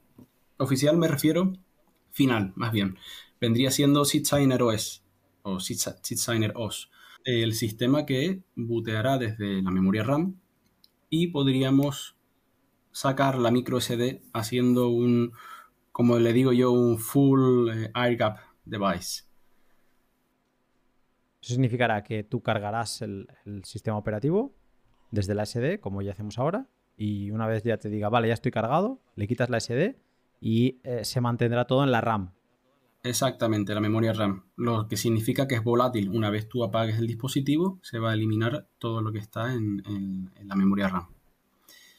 Es, también podríamos volverla a insertar si queremos eh, interactuar pues o coger la configuración si has cambiado pues el tipo de mm, mainnet o testnet, configuración creo de que de, colores puedes cambiar también al día de hoy. Y en un futuro los PSBT se van a... Se está trabajando en ello, en poder exportarlo directamente a la micro SD. Lo va a tener todo, macho. es, una locura el, el trabajo comunitario que se ha hecho. Sé que ha habido Mm, varias como becas de diferentes instituciones. Creo que falta mucho más. O sea, este es una joya lo que todo el equipo de, de no, nos estáis dando con vuestras aportaciones, porque es un dispositivo espectacular. espectacular. Gracias por, por tu trabajo también en eso, desobediente. Gracias. Un placer colaborar aquí en los proyectos open source. Crux. Crux es otra de las conocidas hardware wallets do it yourself. Aunque es un proyecto de 2021, todavía no había hecho acto de presencia en estos análisis, y hoy, gracias a BitDop, vamos a conocer qué puedes hacer con ella, en qué dispositivos puedes instalarla y para qué tipo de público objetivo está pensada. Bueno, Crux es... Eh, bueno, se anunció el año de 2021, más o menos como un año tiene. Eh, lo subió Jeff Sun, eh, un, un, developer desconocido, no, no, no, no encontré información, a, GitHub, ¿no? Ahí Self-Custody es su, su handle. Y utilizó algo que se llama Kendrite K210, K210 de Canaan, Canaan eh, que también fabrica miners de, de Bitcoin. Y es un dispositivo que utiliza arquitectura RISC-V, que es eh, algo open source, eh, no open source, sí, es open hardware, ¿no? es un hardware arquitectura libre que no tiene ninguna tema de patentes o cosas del estilo y que parece que ahora en China, alguien justo comentó ¿no? que ARM eh, fue comprada por Nvidia, ¿no? algo así, entonces los chinos están empezando a utilizar más, crear más ¿no? dispositivos con esa, con esa tecnología que ya existe de los años, que se está desarrollando desde los años 80. Eh, el dispositivo ese, el, eh, que se utiliza para la, para la Crux, es un microcontrolador de inteligencia artificial. O sea, la idea es que puede evaluar imágenes, imágenes y sonidos. O sea, tiene cámara y eh, el Kendrite ¿no? K210 es un, se llama sistema en un chip. Es un sistema en un chip que eh, incluso Kendrite en chino significa inteligencia de monitoramiento, ¿no? de surveillance. son chips que lo puedes muy bien utilizar como una camarita inteligente que identifica caras de persona, por ejemplo, y que conectada a internet podría enviar una señal acá. Encontré en esta posición la persona X que estaba buscando. Cosas del estilo. O mismo en una, industria lo puedes acoplar a una máquina que sea como tu ojo, ¿no? En la, eh, en la máquina. Y, el dispositivo ese es un dispositivo muy barato, ¿no? Porque no tiene patentes, no tiene ninguna amarra de, este estilo. Eh, lo están fabricando con ese propósito, ¿no? De, inteligencia artificial, de utilizarlo como cámara, ¿no? Eh, sí, como cámara, ¿no? Para cámaras, para sustituir cámara con que tenga, que, que sepa identificar lo que está pasando, ¿no? Que no sea solo una cámara tonta eh, que, no sabe lo que está pasando dentro suyo. y hay algún, hoy en día ya disponibles dos dispositivos eh, muy amigables, que es el M5 Stick 5, eh, ¿no? que comentamos que es parecido con lo que utiliza Jade para su, como hardware. Y un otro nuevo, que ese es el más interesante, y ahí fue cuando me, me, interesó el proyecto, que es el Mike's Amigo. Mike's Amigo, que eh, es otro dispositivo, también la misma arquitectura, la misma, ¿no? Kendrite, el mismo microchip ahí, el mismo sistema en un chip, eh, pero con una pantalla eh, grande, con tela pantalla touch, ya todo lo compras pronto, ¿no? El dispositivo ese es un dispositivo que no tiene conexión a internet, no tiene Bluetooth, no tiene nada de eso, o sea, solo puertos que vos, o sea, en general se utiliza en conjunto, ¿no? Con una máquina que sí está conectada a internet, pero nosotros para este uso no lo, no lo, no lo vamos a utilizar así. Entonces, yo supongo, yo conozco a uno de los eh, desarrolladores que se llama Eduardo Odudex, Odudex y e, él es ingeniero eh, industrial, ¿no? Entonces supongo que es un dispositivo, un tipo de, dispositivo microcontrolador que se utiliza en la industria y que un bitcoinero lo, vio, ¿viste? Y dijo, wow, puede, se puede usar este mismo dispositivo, lo puedo usar para... Eh, tiene, es, tiene MicroPython, ¿no? Ya viene con MicroPython. Eh, hay, la, hay una librería, una biblioteca, la misma de, de, de Spectre Do It Yourself, por ejemplo la Mbit. Ah, ya está pronta, ya hay todo Bitcoin, ¿no? La parte de criptografía, la parte de Bitcoin ya está hecha, ya hay una biblioteca para eso. Solo hay que hacer una interfaz, ¿no? Y, y, incluso se puede basar ya en proyectos open source que, que existen, ¿no? Hacer el porting, traer la, esa, eh, esencialmente traer la Spectre para eh, ese dispositivo eh, con esa tecnología, ¿no? con esa arquitectura de hardware. ¿Ok? ¿Me, entienden? Hasta ahí estoy... Sí, sí, sí. Eh, lo que eh, esta librería además creo que también la, utilizan en, la, hardware wallet esta de LMBits. En, en LMBits utilizan la de MicroBitcoin de Stefan Sniver. Ah, es la misma es persona. Es MBit. Es la... Es, eh, sí, pero, eh, pero, es, otra es otra librería para C. Eh, la de Envy ah, es, es, para. Bueno, es distinta, vaya. la ha hecho la misma persona, si no me equivoco. Sí. que es Stepan Snigre. Correcto. Que es de, de, de Spectre, ya lo diré. físico atómico. Sí, exacto. es alucinante. Entonces, la, pregunta para, alguien que quizá, pues eso, está relacionado con hardware wallets y, quizá con SeedSigner, explícanos, o sea, qué podemos hacer a nivel Bitcoin con eh, Crux. Bueno, con Crux eh, es un ya dije, hay tres opciones de dispositivo, ¿no? en todas las opciones puedes hacer lo mismo, que es cargar tus mnemónicos, sea por código QR, por texto, por números, por bits, o incluso, y ahí viene la ventaja de este dispositivo, y por qué utilizar el, este sistema on a chip, que es la posibilidad de escanear eh, tabletas de SID que están como, por ejemplo, la Tiny SID, que es en, en eh, ¿cómo se dice? En eh, binario, ¿no? Tiene, cada punto es una placa que cada punto es de 1 a 12 o 1 a 24, 1 a 12, 1 a 12 de cada lado y tiene 1 a 12 y ahí otro, es una columna, ¿no? Varias columnas. Cada columna es 1, 1, 2, 4, 8, 16, 32, 64, 128. Y ahí, eh, a través de eso, llegas a todo lo o 256, no sé hasta cuándo va, pero a través de eso llegas al número o, algo del estilo. No, no me acuerdo eh, bien, pero como, como en binario, ¿no? Como apuntas acá, ok, este número, este número, y haces la suma y llegas al, al, eh, al número, ¿no? De tu palabra.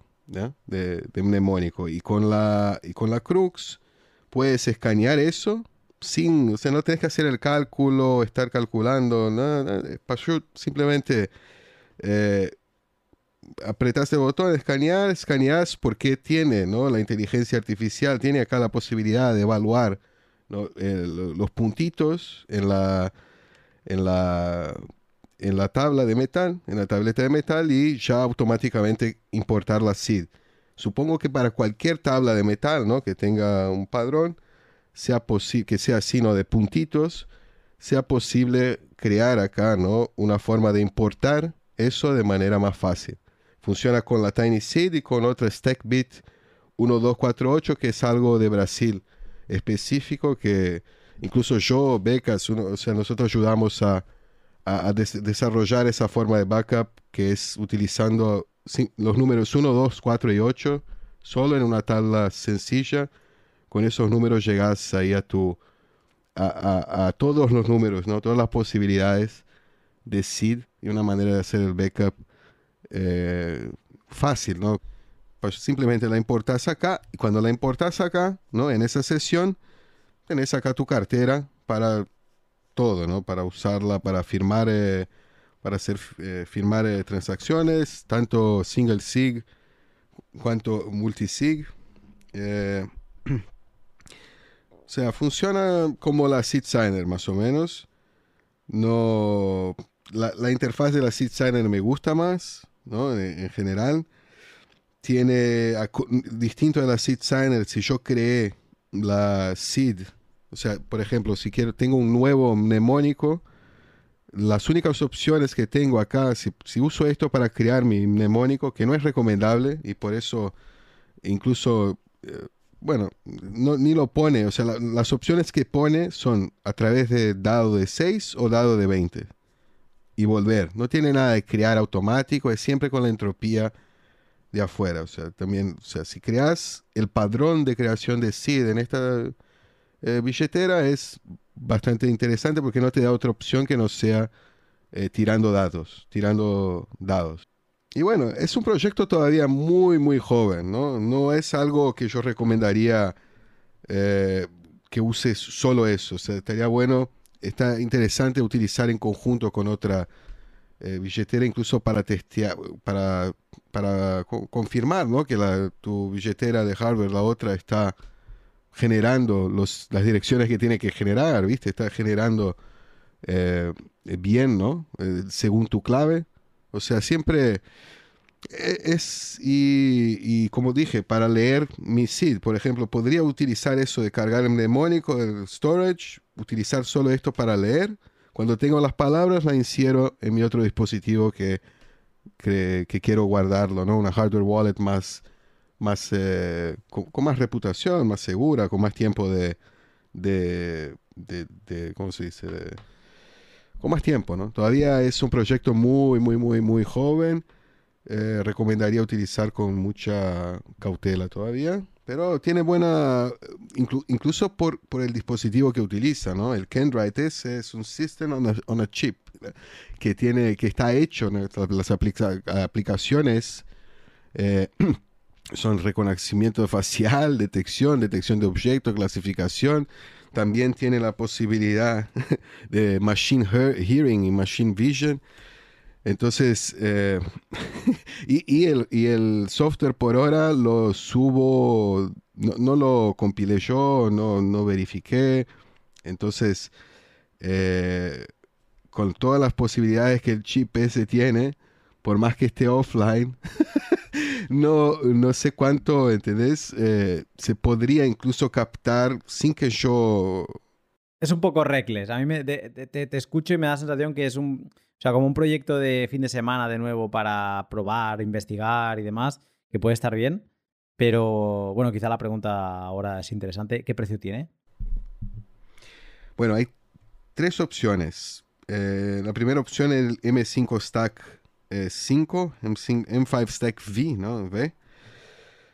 45 eh, o a 49 pavos, más o menos dólares, ¿no? 45, 49 dólares. El, eh, que es el mismo, es como la Jade, es lo mismo que se, para Jade, ¿no? Que se utilizaría para, para la Jade. Eh, no, el VS es en RISC 5, ¿no? No es ESP, no es ESP. Eh, Mike's Amigo, que es el mejor dispositivo con tela touch, pero también tiene más, eh, más cámara, ¿no? Más micrófono y más todo, vale entre 60 y 70 eh, dólares hoy en día y está subiendo el precio. O sea, no... Cuando, cuando empezaron el proyecto valía mucho menos y ya está subiendo.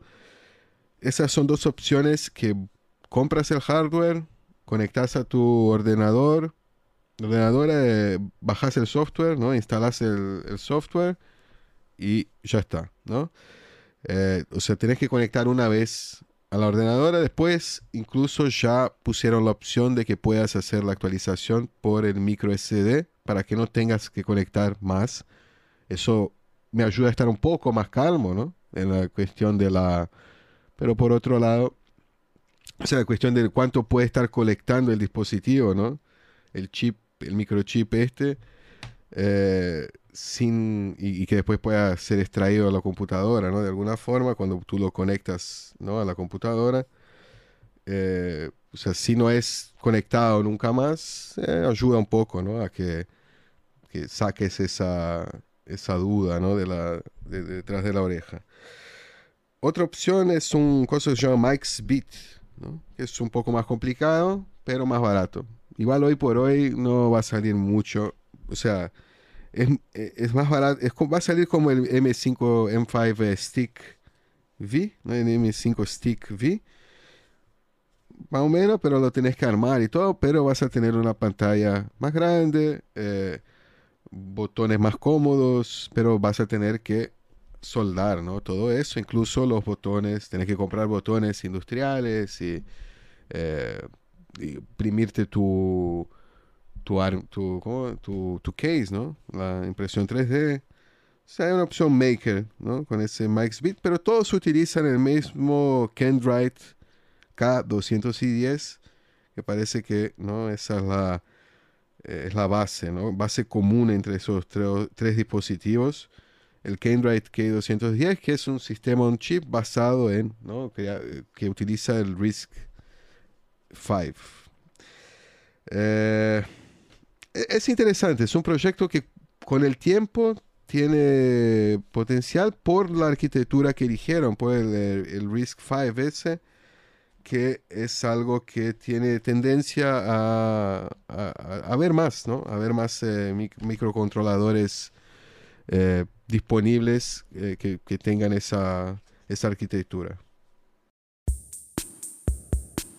Bits Hardware Wallet. Y por último, una hardware wallet que llegó al podcast en el descuento es la del conocido software de Lightning Bits. Su desarrollo venía anunciándose hace un tiempo, pero su publicación oficial fue el 5 de diciembre. Y ojo a lo que promete. Es barata, tan solo 10 dólares. Muy fácil de montar, puede funcionar sin estar conectada a ningún dispositivo online y genera su propia aleatoriedad para crear claves privadas de Bitcoin. Mucho me parece para un dispositivo tan económico y sin enfoque a Bitcoin. Me pregunto qué pensará BitMaker de esta recién llegada. Ellen Beats, yo creo que la gente de Ellen directamente voy a decir que son bastante humildes, ¿eh? porque para mí que el equipo de desarrollo y gente que hay allí puede conseguir, bueno, mm, grandes cosas. En realidad, eh, para mí cumple las, expectativas, aunque estéticamente no es una cosa para tirar cohetes, porque al final, pues bueno, es un proyecto, vamos a decir, que en realidad creo que lleva cinco meses el repositorio ya abierto o algo así pero que lo anunció Ben Arc hace tan solo, nada, un par de semanas. Y es que, mm, bueno, lo que, lo que han hecho básicamente es coger pues un, hardware wallet que ya había creado Motorina, ah, utilizando la librería de micro Bitcoin que, hizo Stefan Sniver, que es básicamente el creador de la Spectre DI, y que ha ido creando pues estas librerías súper potentes y que mm, utilizando un SP32, pues vaya, o sea, cualquier maker del... eso es la parte bonita. Cualquier maker del, del, mundo de la electrónica puede directamente interactuar con Bitcoin, eh, generar billeteras, eh, confirmar y firmar transacciones Mm, y, todo pues eh, hecho básicamente desde un procesador SP32 o cualquier pues eh, microcontrolador que tenga una potencia del mismo estilo. Y lo que han hecho los de LMBits básicamente es crear una interfaz web que permite interactuar pues también con esa hardware wallet eh, a través de, esta interfaz. Vaya, LMBits pues es una interfaz multibilletera que la puedes instalar dentro de tu nodo o, puedes usar su, su, em, server, su propio server, que es el, de Legends, del Embits. Puedes utilizar una extensión que se llama OnChain Wallet y desde allí interactuar con la wallet.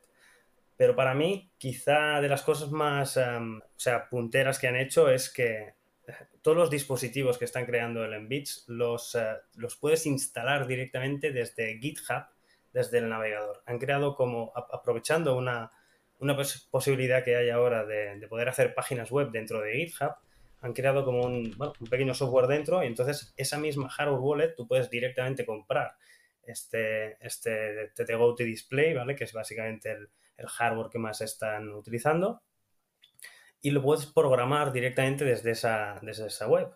Es como si utilizaras las herramientas de Arduino o el SP Tool que se utiliza para poder cargar el software dentro de un SP32 pero lo hacen directamente desde, ese, desde esa página web.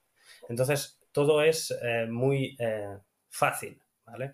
En realidad, quizá sí que diríamos que esa hardware wallet es para, para hacer pruebas y para, básicamente para, para untarte con Bitcoin de otra manera, eh, pero no todo pues puede todo puede empezar por aquí pero puede acabar por un proyecto que en realidad pues puede ser algo mucho más mucho más potente ¿Estamos hablando de que tiene interfaz gráfica chula cuando la utilizas o es un proyecto muy en sus primeros momentos y digamos que es muy rudimentario? No, vamos a dejarlo claro. Es algo muy rudimentario.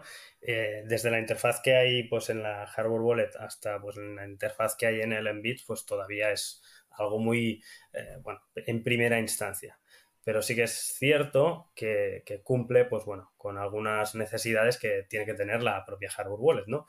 De momento, eh, yo por todo lo que he podido probar, usa pues una encriptación uh, AES de extremo a extremo, es decir, entre la hardware wallet y el navegador, porque tengamos en cuenta que, que estamos interactuando con la hardware wallet desde el navegador, aunque también la opción AirGapped, que ahora os contaré, pero principalmente todas las funciones se utilizan, se, interactúa con la hardware wallet desde el navegador.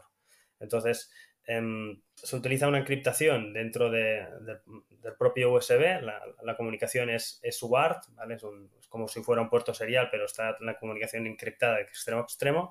Entonces, cuando tú te conectas con esta hardware wallet, te pide un PIN que lo debes introducir desde el navegador.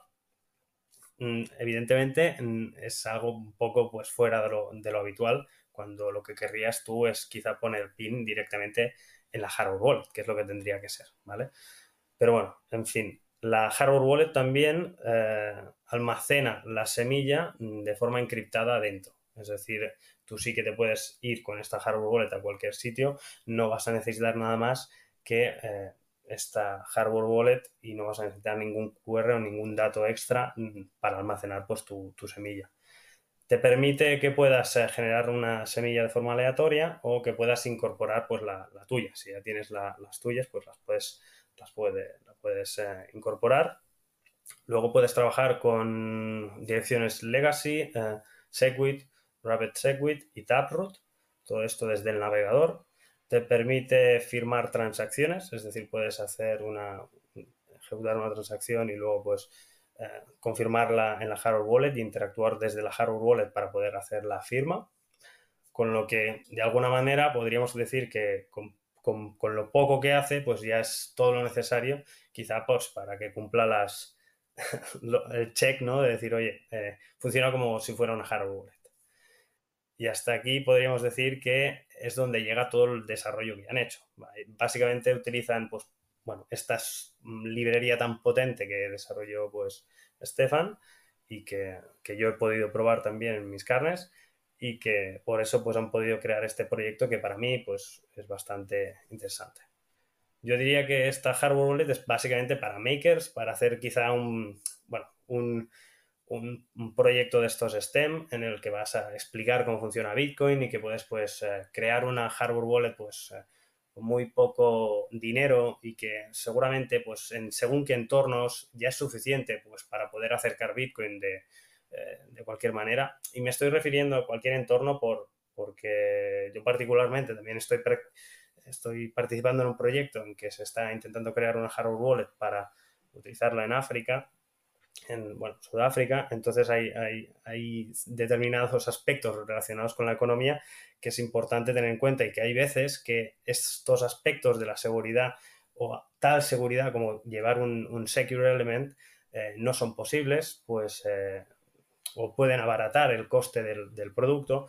En este aspecto, pues esta, esta hardware wallet sí que lo cumple, ¿no? Es decir, tú puedes comprar eh, un dispositivo que es un hardware completamente libre que puedes instalar cualquier cosa y que te cuesta pues 10 eh, dólares o menos de 10 dólares si los compras en volumen y que puedes instalarle pues este software directamente desde cualquier navegador y evidentemente que opere como si fuera una hardware wallet y que se requieran pues unos conocimientos de pues, muy, muy alto nivel pues quizá para poder em, ejecutar según qué ataques tanto físicos como a nivel de software. Y yo creo que, de las cosas más impactantes de, este dispositivo en posibilidades es el coste. Es que mm, te vas a ir a 10, 15 dólares. O sea, es una vergüenza. No, es, una, es una pasada y además hay una cosa que sí que es muy, muy cierta y es que este módulo, o sea, para mí yo le tengo un cariño brutal al, al T-Display porque por detrás tiene la posibilidad también de incorporar un puerto de batería. Y tú, esta hardware tal y como está hecha, Em, tendría la posibilidad que, mm, evidentemente, este módulo no lo tiene, ¿no? No tiene un soporte para micro SD, pero este software es portable a cualquier dispositivo de, mm, bueno, que por ejemplo los que estábamos comentando antes, como el M5 Stack, que es básicamente pues una pantalla que tú le puedes ir acoplando cosas debajo. Em, entonces el M5 Stack ya tiene sí un soporte para tarjeta tarjeta de, memoria, micro SD, y lo que han implementado, que Benark lo hace en un vídeo, es un, es un, protocolo basado en comandos, en unos comandos que no son solo pues, leíbles desde, que, esa, mm, que forman parte del protocolo UART que, entre el navegador y la hardware wallet, sino que también los puedes meter dentro de una micro SD en un formato de ficheros eh, al estilo de comandos de entrada y comandos de salida. Entonces, eh, le puedes pedir que te firme una transacción de forma air-gapped, pero basada en ficheros. Es decir, eh, puedes llevarla con una batería, te llevas esa hardware wallet a cualquier sitio, metes los comandos de entrada dentro de la micro SD, te firma las transacciones, luego los sacas, los llevas a un, ordenador o pues a, un navegador y allí importas pues los, las transacciones firmadas para que se, para que se transmitan a, la blockchain, ¿no? Es decir, em, cumple esas dos funcionalidades de una forma, vamos a decir, un poco eh, o, como queráis llamarlo, ¿no? Pero que, que está bastante, son bastante originales, vaya, también.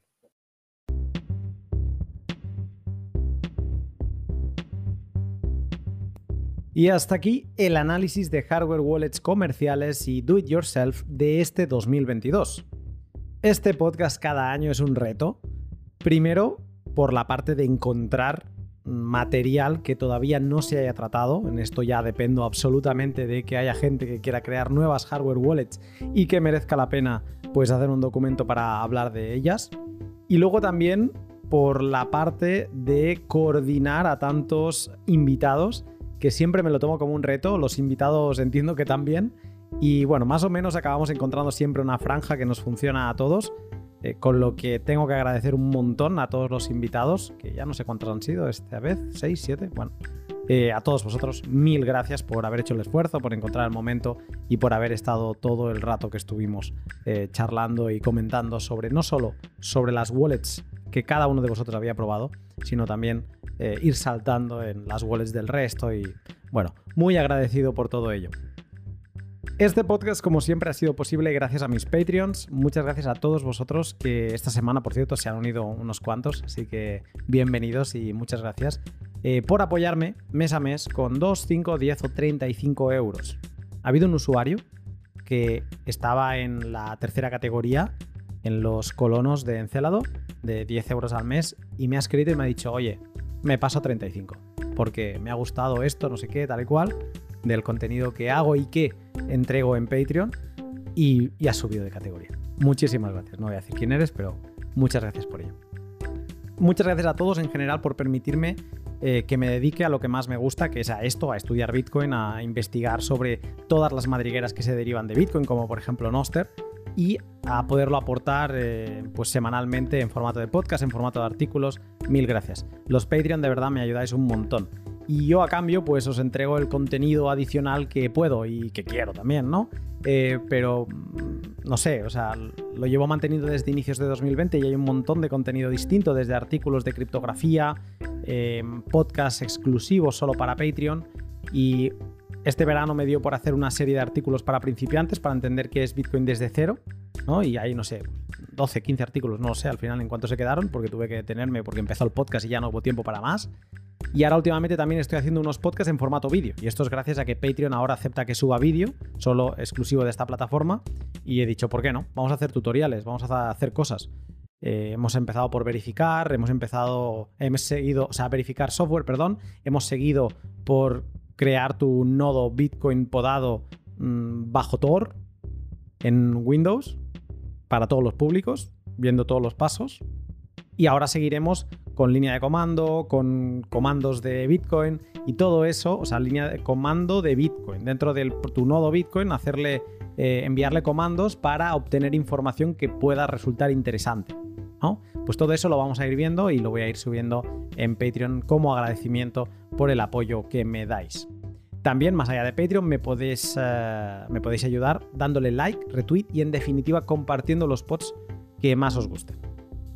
Y vamos ya con la sección de valor por valor para revisar qué ha pasado en la última semana en mi bandeja de entrada de streams y boost, que después del pod de Mark está que echa fuego.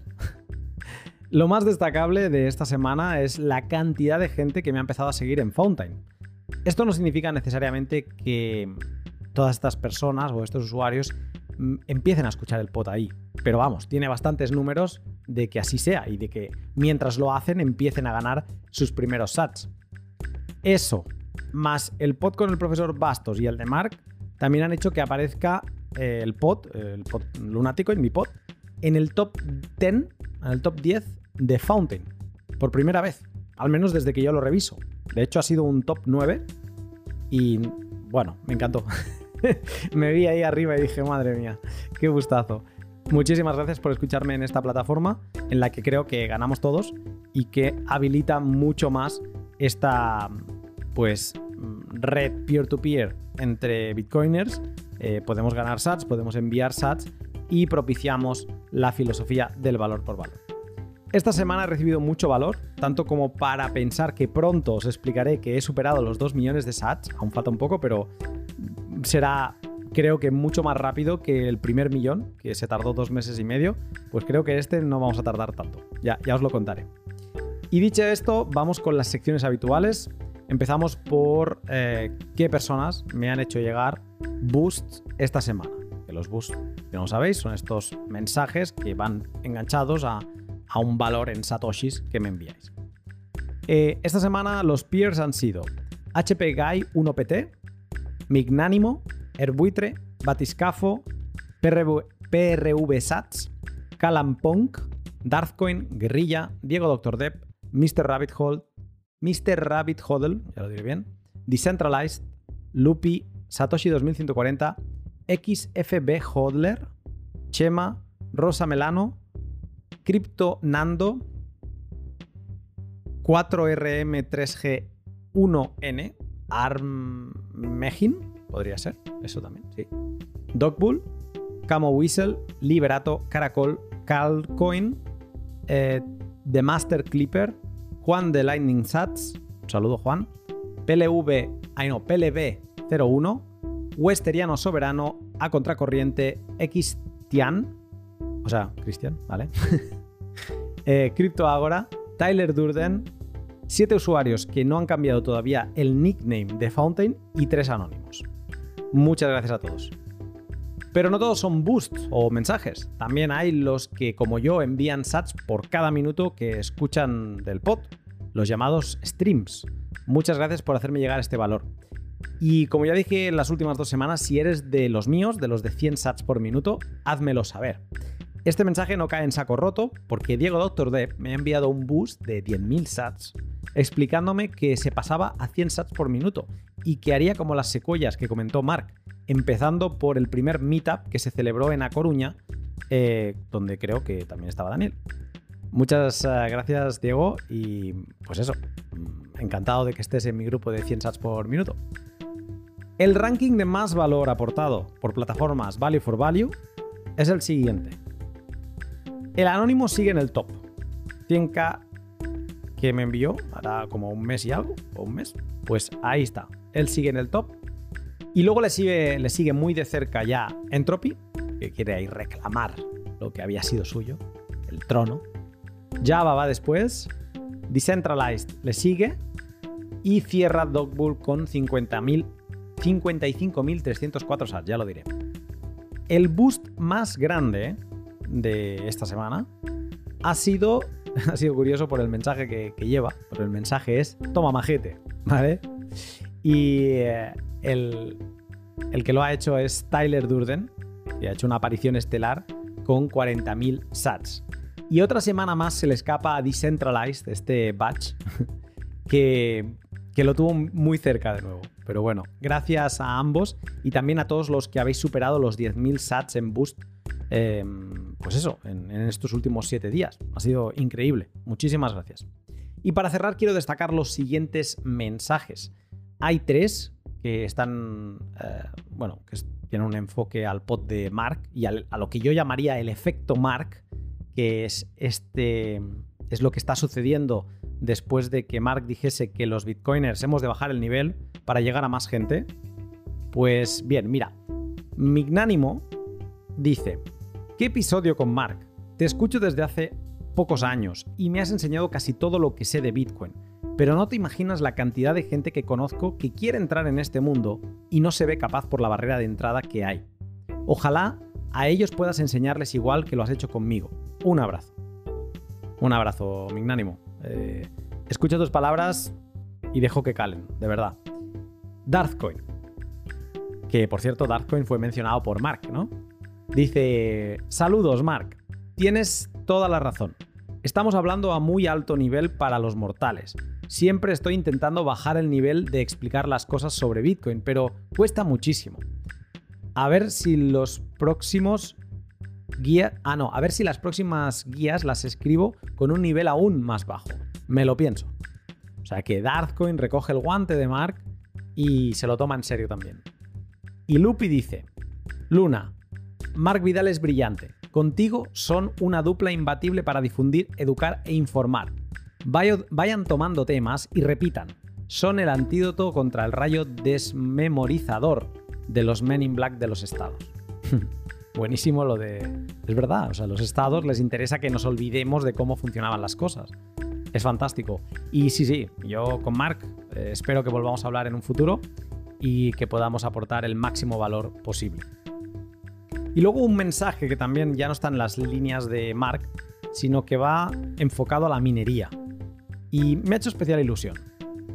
Dice así, es un mensaje de Chema. Dice, este invierno, especialmente frío en el lugar donde vivo, un viejo ASIC está calentando mi hogar mientras mina Bitcoin. No, no, solo cumple como calefacción, sino que este invierno gastaré menos dinero que otros años en esta tarea. La idea surgió escuchando uno de tus podcasts. Gracias por tu trabajo. Pues no, gracias a ti, Chema, por compartirlo, porque intento preparar todas las partes de mis sponsors con contenido de valor. Y sí que me he roto un poco la cabeza en el momento en que se ha hecho más complicado el tema de la minería a nivel particular, pues de eso, ¿no? De, leer, de, seguir el blog de, de seguir el blog de... Perdonad que es que estoy medio enfermo. mm, De Brains y de aportar en esas mini secciones, que es como yo lo veo, ¿no? La sección de los eh, sponsors. Son mini secciones, no son anunciantes y ya, no. Son mini secciones donde yo tengo la oportunidad de explicaros algo que me parece de interés de lo que hacen ellos, ¿no? Entonces te agradezco que me hayas hecho llegar este feedback porque es de, muy, de mucha utilidad. Y también me han hecho especial ilusión los mensajes de Westeriano Soberano y de un usuario de los que no se ha cambiado todavía el nombre en Fountain y no, no le puedo dirigir estas palabras.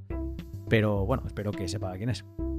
Ambos me contaron que acababan de conocer el programa y que les había gustado mucho. Y que me enviaban, esto es donde me llega ahí al corazón, sus primeros sats, eh, entiendo que ganados en Fountain. Es muy loco que me enviéis vuestros primeros sats. Eh, me hace mucha ilusión porque en parte sé que, pues gracias al pod, os habéis metido en Fountain y, y os habéis empezado a relacionar con Bitcoin, pero también os animo a seguir investigando y que empecéis a acumular vuestros satoshis de forma soberana en vuestra, por ejemplo, hardware wallet, como hoy hemos podido eh, tratar, pues que escojáis la vuestra y que empecéis ahí a hacer vuestros ahorros en Bitcoin. Si tenéis cualquier duda, no dudéis en preguntar. Yo o cualquier miembro de la comunidad os ayudaremos eh, seguro. Y con esto terminamos la sección de valor por valor, pero no el podcast, porque hoy, justo antes de estas fechas tan señaladas, tengo un mensaje de algunos de los participantes del pod.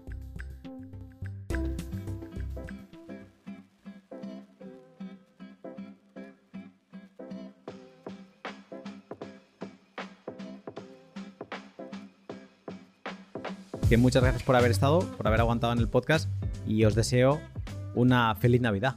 No, igualmente, Luna, feliz Navidad a ti, a, a los compañeros del, del panel y a, a, toda tu audiencia. Gracias por la invitación. Ha sido un, un honor que pasaras por eh, este, este podcast, Juan. No, a ti, a, el honor es mío de escuchar estos cracks que me dejaron con ganas de ir a probar por allí muchas wallets y, y, muchos protocolos que, que veo que, que, estoy neófito. Bitop, feliz Navidad. Bom Natal. Feliz Natal, no, feliz, feliz Natal. Feliz, ah, Natal, feliz Natal, feliz Navidad.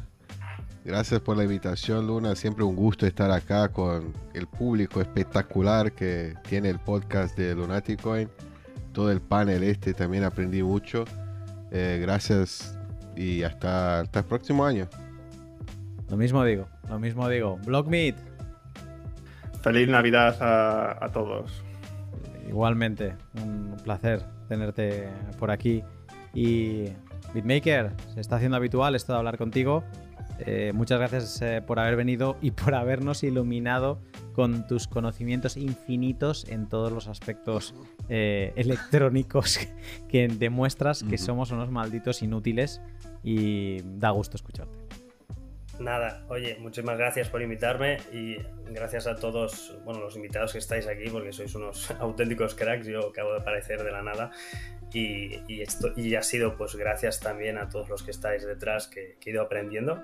Así que nada, eh, me alegro mucho de estar aquí y os deseo también feliz Navidad, que quede claro. Feliz Navidad chicos, hasta el año que viene, un abrazo. Un abrazo. Chao.